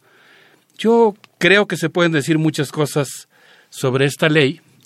Lo primero que yo quisiera decir es que tiene como una de sus características fundamentales tiene muchos temas, tiene muchos aspectos desde los cuales podría analizarse y cuestionarse esta ley. Yo me voy a concentrar en los que tienen que ver con los conocimientos tradicionales. Y uno de los temas que desde mi punto de vista constituye el espíritu de esta ley, y podría yo decir el espíritu desde mi punto de vista nefasto de esta ley, es que su preocupación fundamental es el acceso a los recursos genéticos y a los conocimientos tradicionales. ¿Qué quiere decir el acceso? ¿El acceso de quién? El acceso de las transnacionales a los recursos mexicanos. ¿De qué estamos hablando en términos económicos? Estamos hablando de algo que según la propia Convención de Diversidad Biológica y específicamente la Alianza para los Negocios Ambientales Globales, que hoy ya logró incrustarse en la Convención de Diversidad Biológica es un negocio que representa alrededor de dos billones de dólares anuales. Hablo de billones en español, de millones de millones. Son recursos que tienen que ver con la industria de los cosméticos, con la industria farmacéutica, con la industria de alimentos, bebidas, eh, con la industria agroquímica, con la industria eh, biotecnológica, ¿Qué es lo que va a hacer la Ley General de Diversidad como está redactada actualmente? Va a permitir que una gran transnacional se acerque a una comunidad indígena y firme con un, crea un fideicomiso con 20 ejidatarios, no con todo elegido, ni siquiera con todo elegido, sino con 20 ejidatarios, crea un fideicomiso, firman un convenio, en ese convenio la empresa le dice a los ejidatarios que va a utilizar conocimientos que ellos tienen para producir una medicina. Insisto en que se trata de medicinas muy sofisticadas.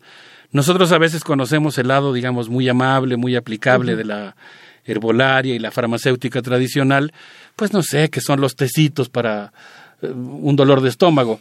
Las medicinas que pueden producir los laboratorios con estos conocimientos tradicionales son, no sé, por ejemplo, anticoagulantes que se utilizan en operaciones neurológicas en los quirófanos de todo el mundo, o no sé, eh, sustancias que eventualmente pueden atenuar los dolores y las molestias provocadas por el SIDA.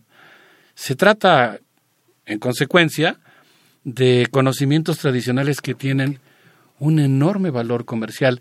Y uno de los problemas principales es que esta ley está hecha porque estas transnacionales que están codiciando esos conocimientos quieren hacer un negocio desde el punto de vista del que yo estoy hablando, que es el de los conocimientos tradicionales, no es una ley, que esté desarrollada para proteger los conocimientos tradicionales, sino para garantizar que los que actualmente son biopiratas se conviertan en biocorsarios. Todo el mundo recordará por la primaria la diferencia entre piratas y corsarios. Los piratas son ladrones y los corsarios tienen una patente de corso de la reina de Inglaterra para hacer la guerra a los barcos enemigos, abordarlos y atracarlos con permiso. Digamos, son, eh, están haciendo actos de, de bribonería, están robando, pero lo hacen con permiso y son considerados héroes. Es decir, que la ley de biodiversidad quiere hacer bribones legales. La ley dice que quiere combatir la biopiratería, pero realmente si uno la analiza, y es mi caso, eh, estoy estudiando la ley, la estoy leyendo detenidamente, debo reconocer que cuando uno lo hace, pues también te das cuenta de las responsabilidades y complejidades de ser legislador porque pues en realidad está complicado, es una ley que tiene 140 artículos, eh, tiene muchas implicaciones con muchos temas, con otras leyes, pero en realidad yo, así digamos, eh, a partir del empeño que he puesto en estudiar la ley, que, implica su, su, gasto, digamos, en, en tiempo y en esfuerzo, puedo eh, asegurar que aunque la ley se propone combatir la biopiratería lo hace fundamentalmente a partir de legalizarla. Intenta aplicar en México el protocolo de Nagoya, pero lo hace sin agregarle una coma y sin siquiera cubrir los requisitos mínimos de un protocolo que de por sí desde mi punto de vista ya es bastante cuestionable.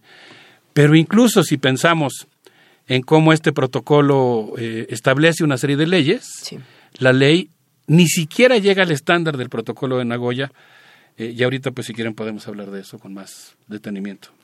Ay, a ver, es que hay muchos lados en lo que estás contando, querido Alberto Betancourt. Pensar, sí, bueno, la ley a lo mejor está escrita de una manera muy compleja, muy enredada, tiene muchos apartados. Bueno, es trabajo de los legisladores entenderlo y no, y, no, también la otra, ¿eh? ¿quién está redactando estas leyes que se vuelven cada vez más incomprensibles para que digan, ay, ahí hay un hueco legal de este tamaño gigantesco para que todos nos podamos meter por ahí? Esta ley fue ya aprobada en el Senado en diciembre, el mismo día que la Ley de Seguridad Interior, ah, y ahora se encuentra en la Cámara de Diputados. Y una de las peticiones que estamos haciendo quienes nos oponemos a esta ley es que la comisión sea turnada a comisiones unidas para que las comisiones que integran el, la Cámara de Diputados, que están vinculadas con el asunto, que son la, la que la está llevando y la que la quiere aprobar lo más pronto posible, es la Comisión de Medio Ambiente pero ha pedido la opinión de la Comisión de Pueblos Indígenas y de la Comisión de Cambio Climático. Pero ha pedido la opinión, es decir, solamente van a emitir una opinión y la comisión puede hacer lo que ella quiera, la de medio ambiente. Lo que nosotros estamos planteando es que es necesario que por lo menos, ya que la ley no fue consultada con los pueblos indígenas a los que afectará gravemente. A pesar de los intentos de, hacer este, este intercambio, porque sí se intentó, en muchas ocasiones acercarse a los legisladores y decirles, esperen tantito, escuchen esto que se tiene que decir desde estas comunidades, desde la comunidad científica, desde muchísimos espacios que fueron ignorados. Así es. Hicieron un foro en el que participaron las instituciones del sector. Recuerdan que no pudimos ingresar al Senado porque ya se habían llenado los lugares y yo podría asegurar que no se consultó ni al sector científico eh, independiente, digamos, ni a los propios pueblos indígenas. ¿De qué tipo de conocimientos estamos hablando, Luisa, Juana Inés, Miguel Ángel? Pues mira, yo quisiera citar aquí un trabajo emblemático producido en nuestra universidad, elaborado por eh, María Isabel Moreno, un libro que se llama Etnoagroforestería en México, es un texto que hemos ya citado aquí en alguna ocasión, fue coordinado por Alejandro Casas, María Isabel Moreno y Víctor Manuel Toledo, y este texto nos habla un poquito de lo que han hecho eh, los pueblos originarios en relación a los paisajes. Y bueno, pues parafraseándolo, digamos que el texto plantea que en los paisajes bioculturales y ecosistemas tradicionales, los pueblos no han priorizado el beneficio económico inmediato, pues han establecido una relación en la que prefieren obtener bienes como provisión de agua, belleza del, paisaje, conservación de especies, plantas y animales, disposición de espacios para recreación y descanso, belleza natural. Entonces, los pueblos indígenas de México han jugado un papel fundamental en la conservación del patrimonio biocultural de nuestro país, en la conservación de la riqueza biológica silvestre, y han hecho una cosa que es muy importante también. Han producido agrobiodiversidad. Agrobiodiversidad. Es decir, no solamente están conservando los paisajes y están desarrollando modelos productivos de bajo impacto ambiental, sino que además están incrementando la agrobiodiversidad. Traje aquí algunas mazorcas que he recogido en algunos viajes a Chiapas y a Tehuacán, Puebla. Pues están maltrataditos, no están bien conservados, pero son mazorcas que nos muestran la diversidad. Eh, todos las conocemos, ¿no? Todo el mundo me imagino que tiene en su casa algo similar.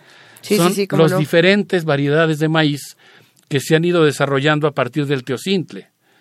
Y bueno, pues vemos los colores, los tamaños. Si uno observa una mazorquita de teocintle que es de este tamañito, no sé cuántos granos tendrá, pero me imagino que para hacer una tortilla requieres de quién sabe, quizás hasta cientos, quizás hasta cientos de mazorquitas de teocintle, y en cambio, pues aquí tienes estas bellezas, sigo mostrándolas porque pienso que vale la pena. Mira, miren esto, por ejemplo, pues es solamente una muestra, todos las conocemos, pero las traigo hoy para evocarlas. Este es un ejemplo maravilloso el que tienes, el que está sosteniendo Alberto de la variabilidad genética, ¿no? De la diversidad genética, porque lo que vemos es justamente una cruza de maíces. Bueno, nos le Cuéntanos a los que los están, nos están escuchando por radio, a los que resisten y siguen en la radio, este, qué es lo que, qué es lo que estamos viendo. Estamos jugando a Citrón. Eh, pasándonos de mano en mano una serie de mazorcas de diferentes colores y tamaños, no es solamente una cuestión estética que ya en sí misma sería valiosa, es una cuestión que tiene que ver con cómo se han desarrollado variedades de maíz que son importantes porque pueden sobrevivir a diferentes climas. Hemos citado aquí el caso de una variedad de maíz mazateca que es capaz de sobrevivir en terrenos que se inundan y que logra hacerlo gracias a que la raíz de esa especie de maíz se asocia con un hongo que le permite combatir la putrefacción. Así que cada uno de estos maíces está hecho, pues no sé, el maíz blanco de Tehuacán, para poder crecer en un lugar donde solamente llueve 15 o 17 veces. Sé que estoy poniendo el ejemplo de variedades de agrodiversidad y no estrictamente hablando nada más de variedades silvestres pero las pongo como un ejemplo de que los pueblos indígenas, sin ninguna duda, están vinculados con el tema de la conservación de la diversidad biológica en nuestro país, su incremento, su protección y la creación de agrodiversidad. Y por esa razón, pues me parece verdaderamente indignante el hecho de que no eh, se hayan sido tomados en cuenta en la elaboración de esta ley.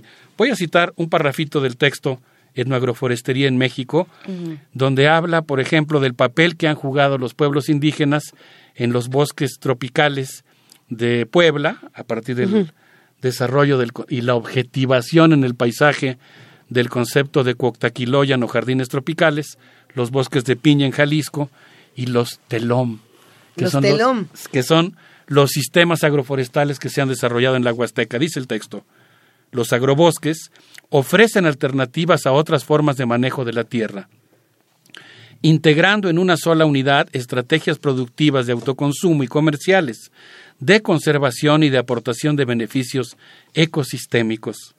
Participan de la disminución de la deforestación para uso agrícola, de la aportación de recursos monetarios para las familias que las manejan y de productos de autoconsumo para lidiar con la inseguridad alimentaria. También proveen espacios de refugio para la diversidad vegetal, útil y no útil, para otros animales y para el mantenimiento de fuentes de agua y de los suelos. Bueno, pues este texto nos está hablando del papel que están jugando las comunidades indígenas en la conservación de la biodiversidad y en ese sentido pues me parece verdaderamente inaceptable que se está promoviendo una ley que lo que intenta hacer es abrir a las transnacionales el acceso a los recursos genéticos y a los conocimientos tradicionales. Cualquiera que revise la ley podrá constatar que no hay una sola palabra sobre fortalecimiento de los conocimientos tradicionales. Es decir, la ley está hecha solamente para que las empresas transnacionales puedan firmar los convenios que les permitan explotar los recursos naturales, genéticos y los conocimientos tradicionales. Yo me pregunto, Alberto, no Sí, quiero sí, por interrumpirte, favor, pero por favor. ¿existía previamente algún documento, alguna ley donde se preservara esto, o donde se promoviera eh, la protección de los recursos genéticos, de las tradiciones de nuestro país, o no? Porque si- ni siquiera, no creo que lo tuviéramos antes tampoco, no es que nos estén quitando más, más bien... Existía la Ley General de Vida Silvestre, ¿no? Pero tenía esto, tenía estas cláusulas de los saberes tradicionales, por ejemplo, que es algo que se tendría. Ya no voy a hacer berrinche, pero ¿cómo puede ser que antes no existiera? El artículo segundo constitucional, que fue reformado a partir de los, digamos, de la parte que sí se cumplió de los acuerdos de San Andrés, siempre que uno habla de ese artículo tiene que decir, ahí hay una herida abierta porque no se aprobó lo que se acordó en la mesa de negociación en San Andrés, pero sí se aprobaron muchas cosas muy importantes. Y ahí habla de la importancia de que los pueblos indígenas eh, sean consultados sobre los asuntos de políticas públicas que les atañen, es el caso, y no fueron consultados. Y segundo, pues el hecho de que necesitan disponer de sus territorios para poder preservar su cultura. Bien. ¿Cuánto tiempo se llevó producir esto? ¿Cuántos miles de años se ha llevado producir esta mazorca de maíz? Insisto, ¿qué quiere decir? Que aquí hay, un, aquí hay una inversión en riqueza genética Sí, por supuesto. que pues me parece completamente absurdo que a partir de esta ley lo que se propone es que esto que desarrolló una comunidad mixteca o, o una comunidad zapoteca o la que sea el caso, ahora va a llegar alguien, va a negociar con 20 personas. O sea, va, en lugar de, porque además ese es el problema principal de la ley, que en lugar de estar eh, planteando, construyendo un sujeto que sea capaz de obtener el consentimiento informado. La ley se basa en dos puntos. El consentimiento previo informado de que yo voy a utilizar la información que tú me des para hacer un negocio privado y el hecho de que yo voy a compartir los beneficios contigo. Pero para eso se tendría que constituir un sujeto que fuera poderoso políticamente y, digamos, tú tendrías que negociar con el pueblo mixteco eh, los conocimientos genéticos asociados con este maíz. No tendrías que, no, no como lo hace actualmente la ley, juntas a 20 personas, creas un comité, te agarras un compadre y le pones, le ofreces un dinero para hacer un negocio, después le vas a regresar el 0.5% de las ganancias, como hizo Novartis con Usachi, y ya con eso dices que no estás robando el conocimiento, porque además tendrías que negociar con el pueblo mixteco. No nada más con los primeros dos mixtecos que tú te encuentres y que logres corromper a partir de ofrecerles una cierta cantidad de dinero. No sé qué les parezca si escuchamos los comentarios de Adelita San Vicente, Venga. amiga y compañera que ha participado en la campaña Sin maíz no hay país. A ver qué les parece. El proyecto de Ley General de Biodiversidad, que aún es un proyecto porque si bien se aprobó en el Senado el pasado 15 de diciembre junto con la Ley de Seguridad Interior, falta aún que se discute en la Cámara de Diputados. Y es por ello que estamos muy interesadas en que todas y todos sepamos de qué va esta regulación, cómo nos va a afectar y cómo va a significar un nuevo despojo para los pueblos indígenas de México. Esta regulación que impulsó la senadora Ninfa Salinas, hija de Salinas Pliego, una senadora que vela por intereses empresariales y que se ha dicho que son las grandes empresas transnacionales las que la han apoyado para la redacción de esta ley. Es una ley que busca hacer uso de la biodiversidad de nuestro país. Eh, este tema es muy, muy complejo porque la biodiversidad no existe sola por sí misma en México. No fue un milagro que existe en México. Existe por una parte por esta ubicación geográfica entre dos grandes regiones ecológicas en donde se ubica México, pero además existe por el trabajo por la creación, la conservación, el uso que han hecho a lo largo de los siglos los pueblos indígenas. Eh, nuestros pueblos indígenas. Y hablamos de, de, las, de específicamente las plantas, la vida silvestre, que existe microorganismos, también esa, eso se busca regular y algunos animales, pero nuestra preocupación central son las plantas, las plantas que nos alimentan, nos nutren, nos curan e incluso nos embellecen. Entonces, esta, estos tres elementos para los cuales sirven las plantas son de suma importancia y hoy están siendo sumamente codiciados por las empresas transnacionales. Hay que decir que, eh, bueno, hoy a las 11 de la mañana en el Colegio Nacional, en la sede del Colegio Nacional, en eh, Donceles 104, en el Centro Histórico, se va a presentar eh, un libro que coordinó Francisco Bolívar Zapata, él es miembro del Colegio Nacional, se llama Transgénicos, Grandes Beneficios, Ausencia de Daños y Mitos. Va a haber la presentación del libro y una rueda de prensa abierto al público. Hay que decir que también cuando hemos hablado de transgénicos hemos invitado eh, varias veces al, al, doctor Bolívar Zapata y no ha querido venir, pero lo, vamos a insistir, si no con él, con alguno de los participantes en este libro, Francisco Bolívar Zapata, por supuesto, Hugo Barrera Saldaña, Enrique Galindo, Adolfo Gracia, Luis Herrera Estrella, Agustino Pez Munguía, Tonatiu Ramírez, Javier Soberón, Irineo Torres Pacheco. Se presenta hoy a las 11 de la mañana, de 11 a 1, Transgénicos, Grandes Beneficios, Ausencia de Daños y Mitos, en el Colegio Nacional para tener la otra parte, Alberto. Sí, yo creo que es muy correcto y es lo que corresponde que nuestra universidad se manifiesten los distintos puntos de vista y en particular, pues desde luego nosotros somos muy críticos de los transgénicos. Acabamos de escuchar las palabras de Adelita San Vicente, quien ha sido una de las principales promotoras del amparo que por el momento protege a nuestro país de esta eh, incursión de los transgénicos en, eh, en México. E, esto, como puede verse, pues implica una herencia en variedad genética.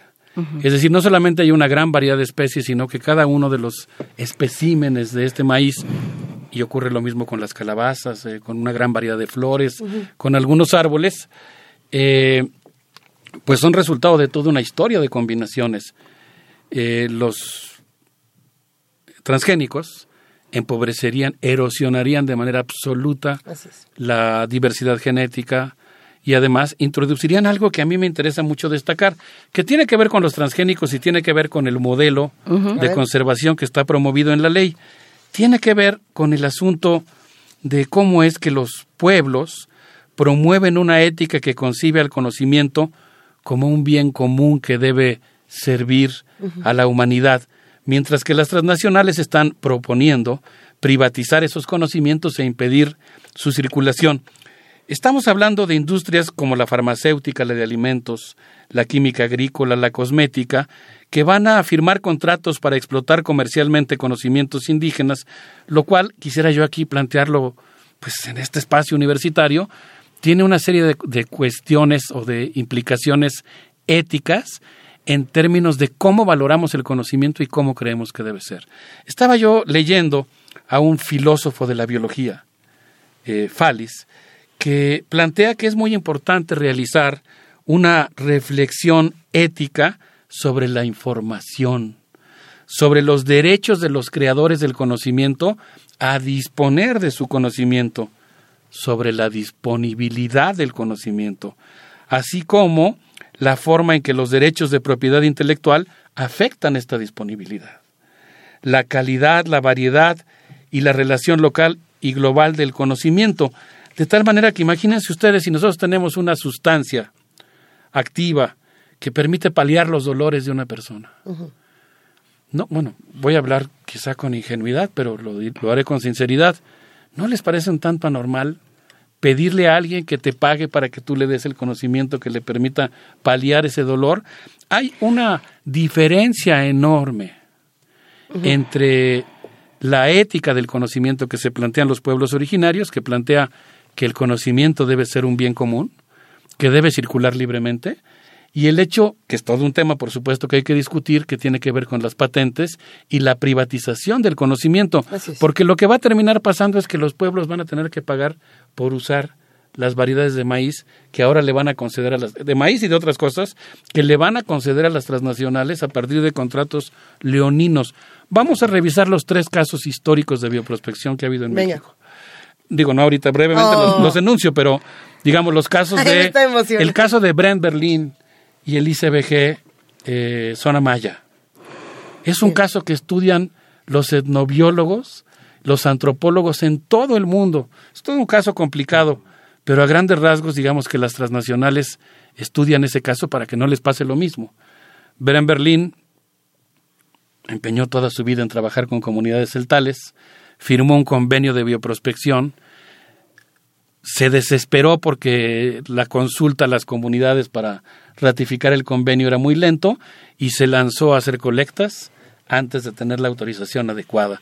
De alguna manera, aunque yo creo que sí cometió una falta y que vale mucho la pena historiar con toda precisión ese tema, de alguna manera digamos que su prisa, su compulsión por aprovechar los recursos que le había aprobado el Departamento de Salud de los Estados Unidos lo condujo a cometer un acto que estrictamente hablando pues consistía en, en biopiratería.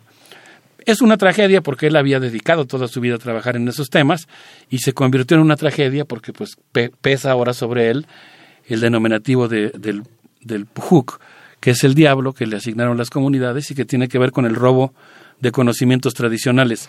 Es uno de los casos. El otro caso es el ICBG Zonas Áridas, en el que pues ese corrió con mejor suerte en el sentido de que logró culminar sus actividades, pero también ha sido severamente cuestionado desde un punto de vista ético. Y el otro caso es el convenio Novartis-Usachi.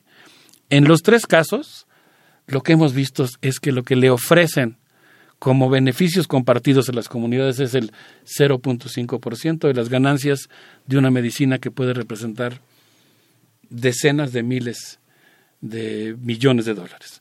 Entonces, pues es, es Yo, yo muy creo que ahí hay que hay que matizar un poco porque sí, lo que es lo que es eh, indignante es la desmesura, digamos, ¿no? De entre lo que se gana, lo que se invierte y lo que se gana con una con un trabajo de investigación, ¿no?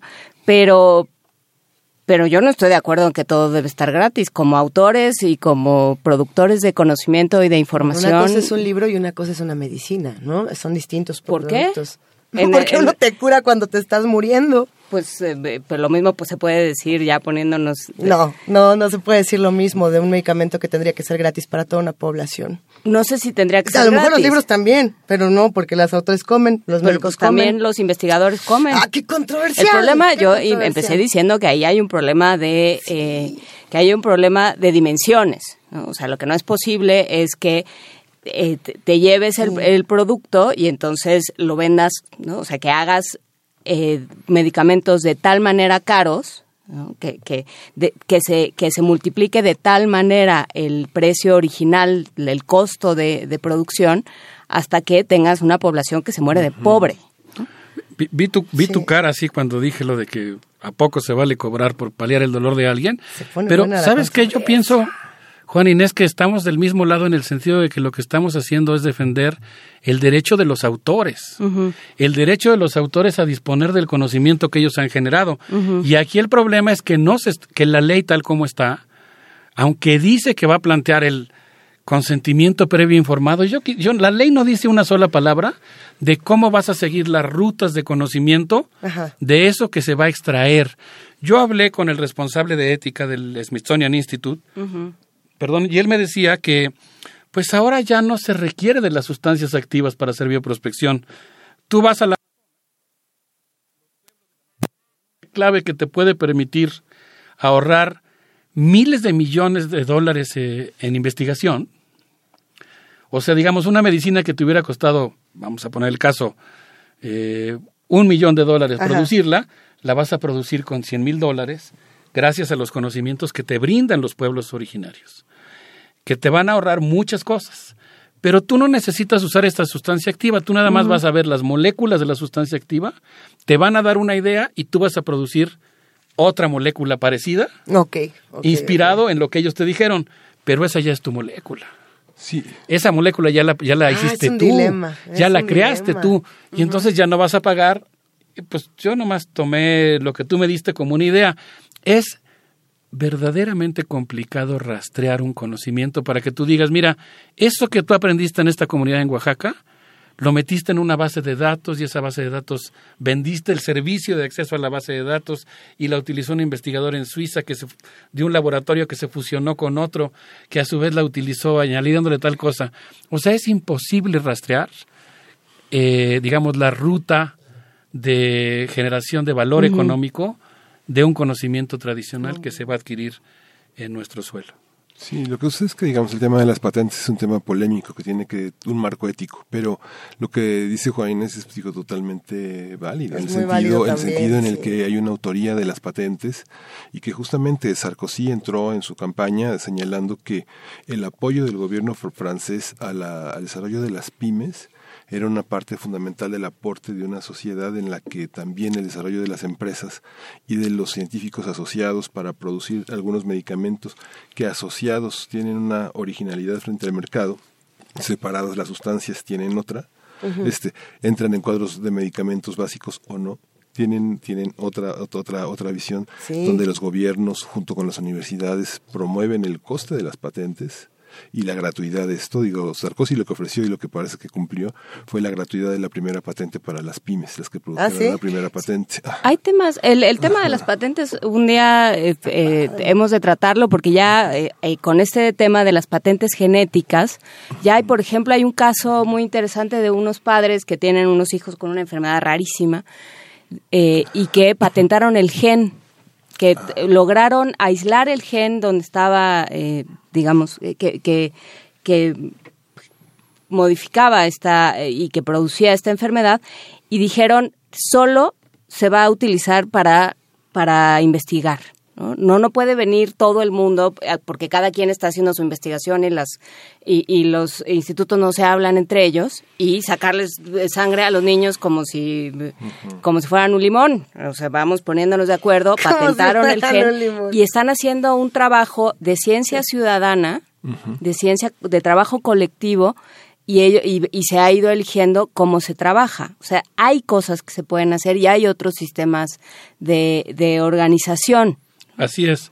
Y, eso es lo que yo y al creo que gobierno le toca ayudar. Sí, Pero no aquí el problema es que el gobierno, digamos, está tomando claramente, o no el gobierno, los legisladores que están promoviendo esta ley, lo que están planteando es, efectivamente, como eh, están, estos, esta ley está siendo impulsada por grupos muy concretos de interés.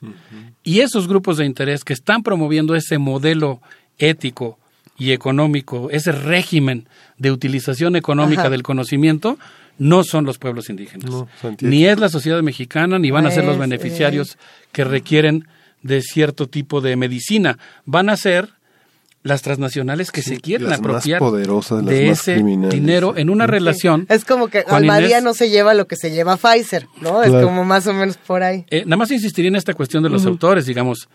Eh, empecemos por ahí.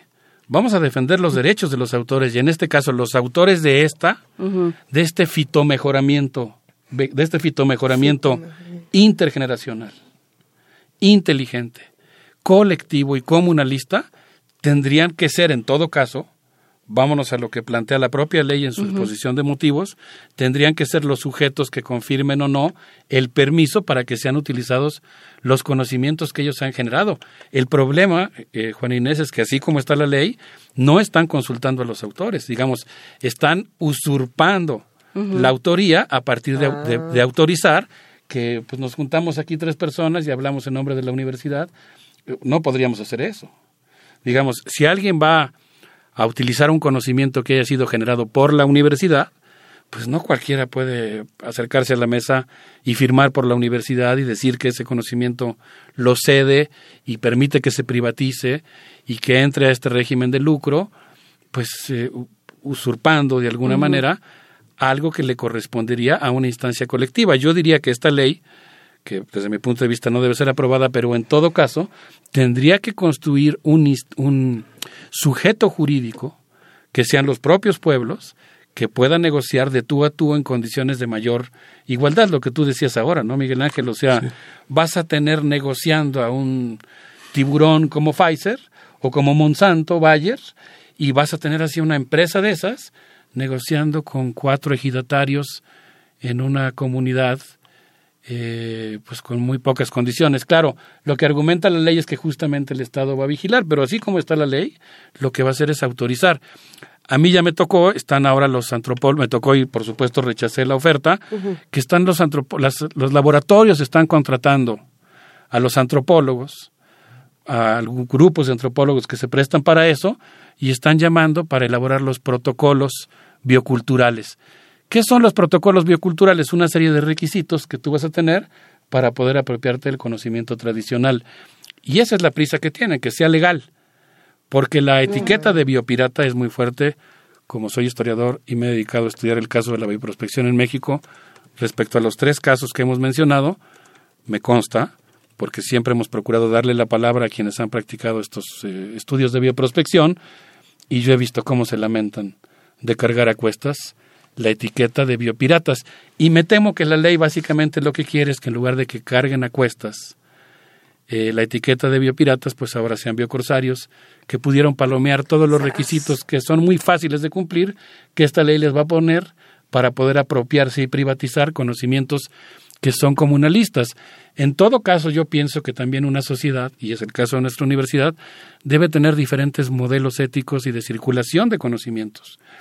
Y en el caso de los pueblos originarios, pues allá hay una ética muy clara que, bueno, pues es diferente quizá la ética de las patentes y de los negocios y que yo creo que también pues tiene todo el derecho de existir y que juega un papel muy importante y que además es patrimonio de los mexicanos en el sentido de que también es, vamos a decirlo así, un modelo de, de derechos de autor eh, que pues ofrece sus ventajas y que está a disposición de todos los mexicanos y del que nos beneficiamos todos.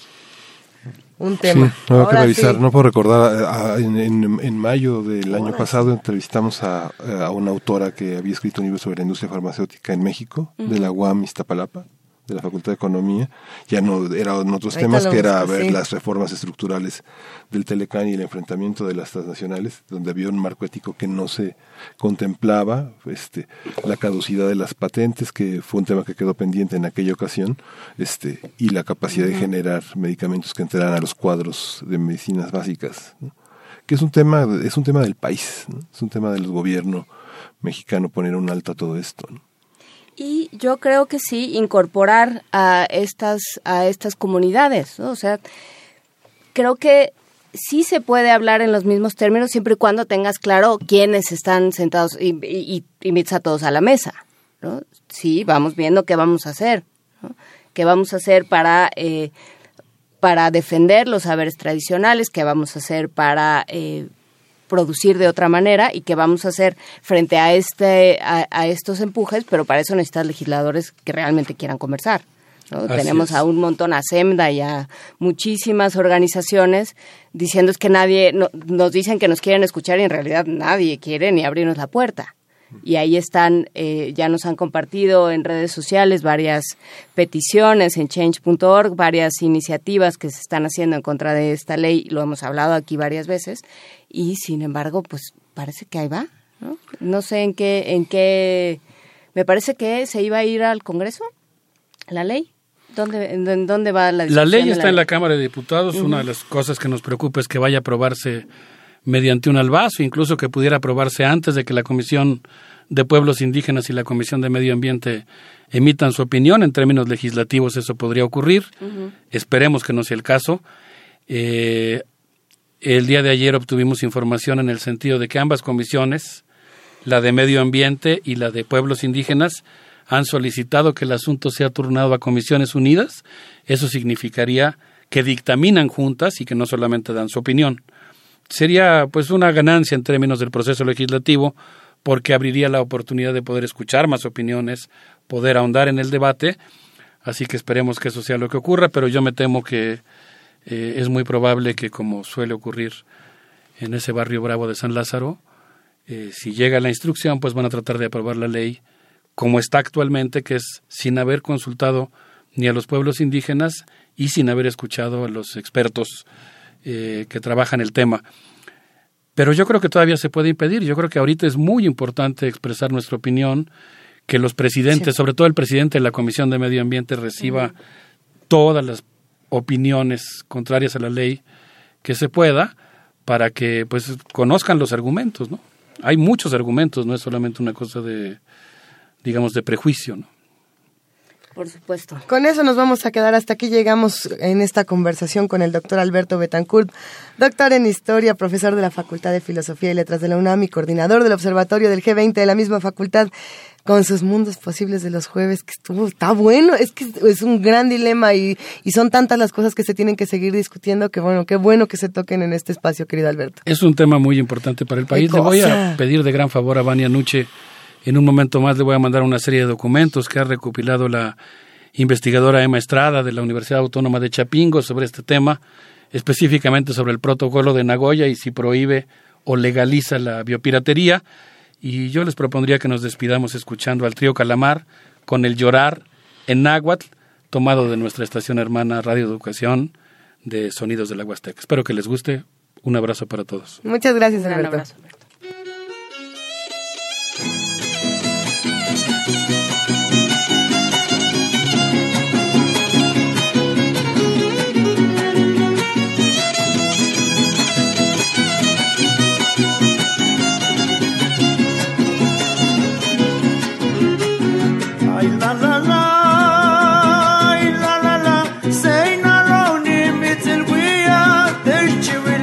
escalino yo lo ay la la la ay no ay la la la say no the limits we are this city is da escalino yo lo ay la la la ay la la la tati anitishna killian ama shonka nesta malino yo lo ay la la la ay la la la, anitishna killian ama shonka nesta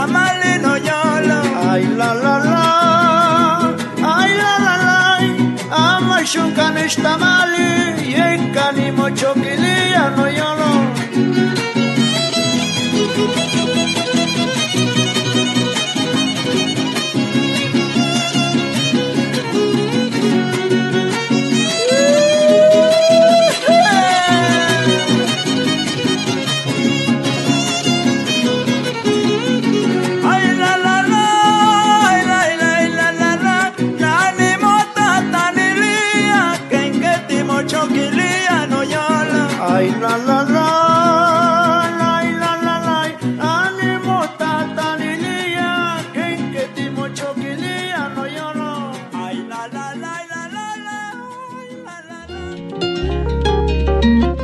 Movimiento.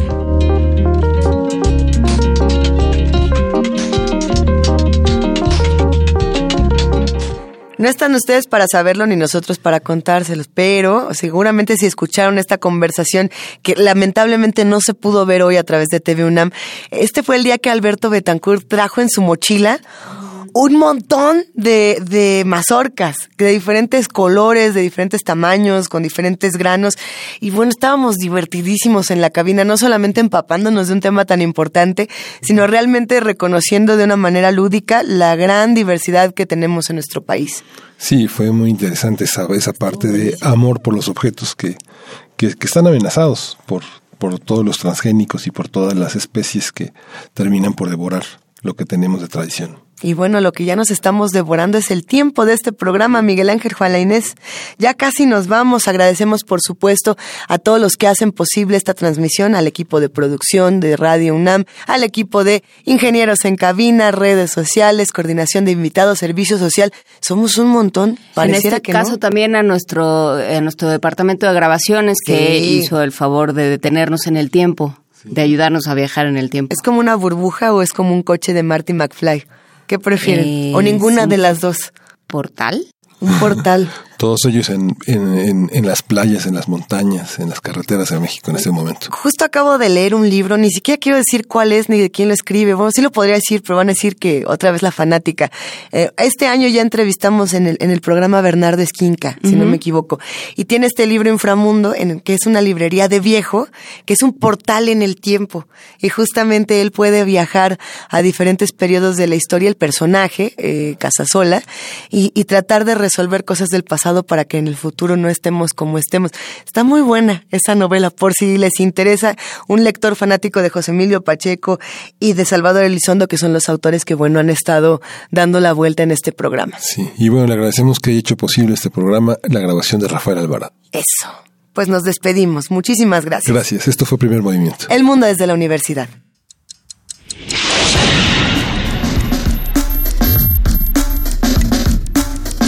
Radio UNAM presentó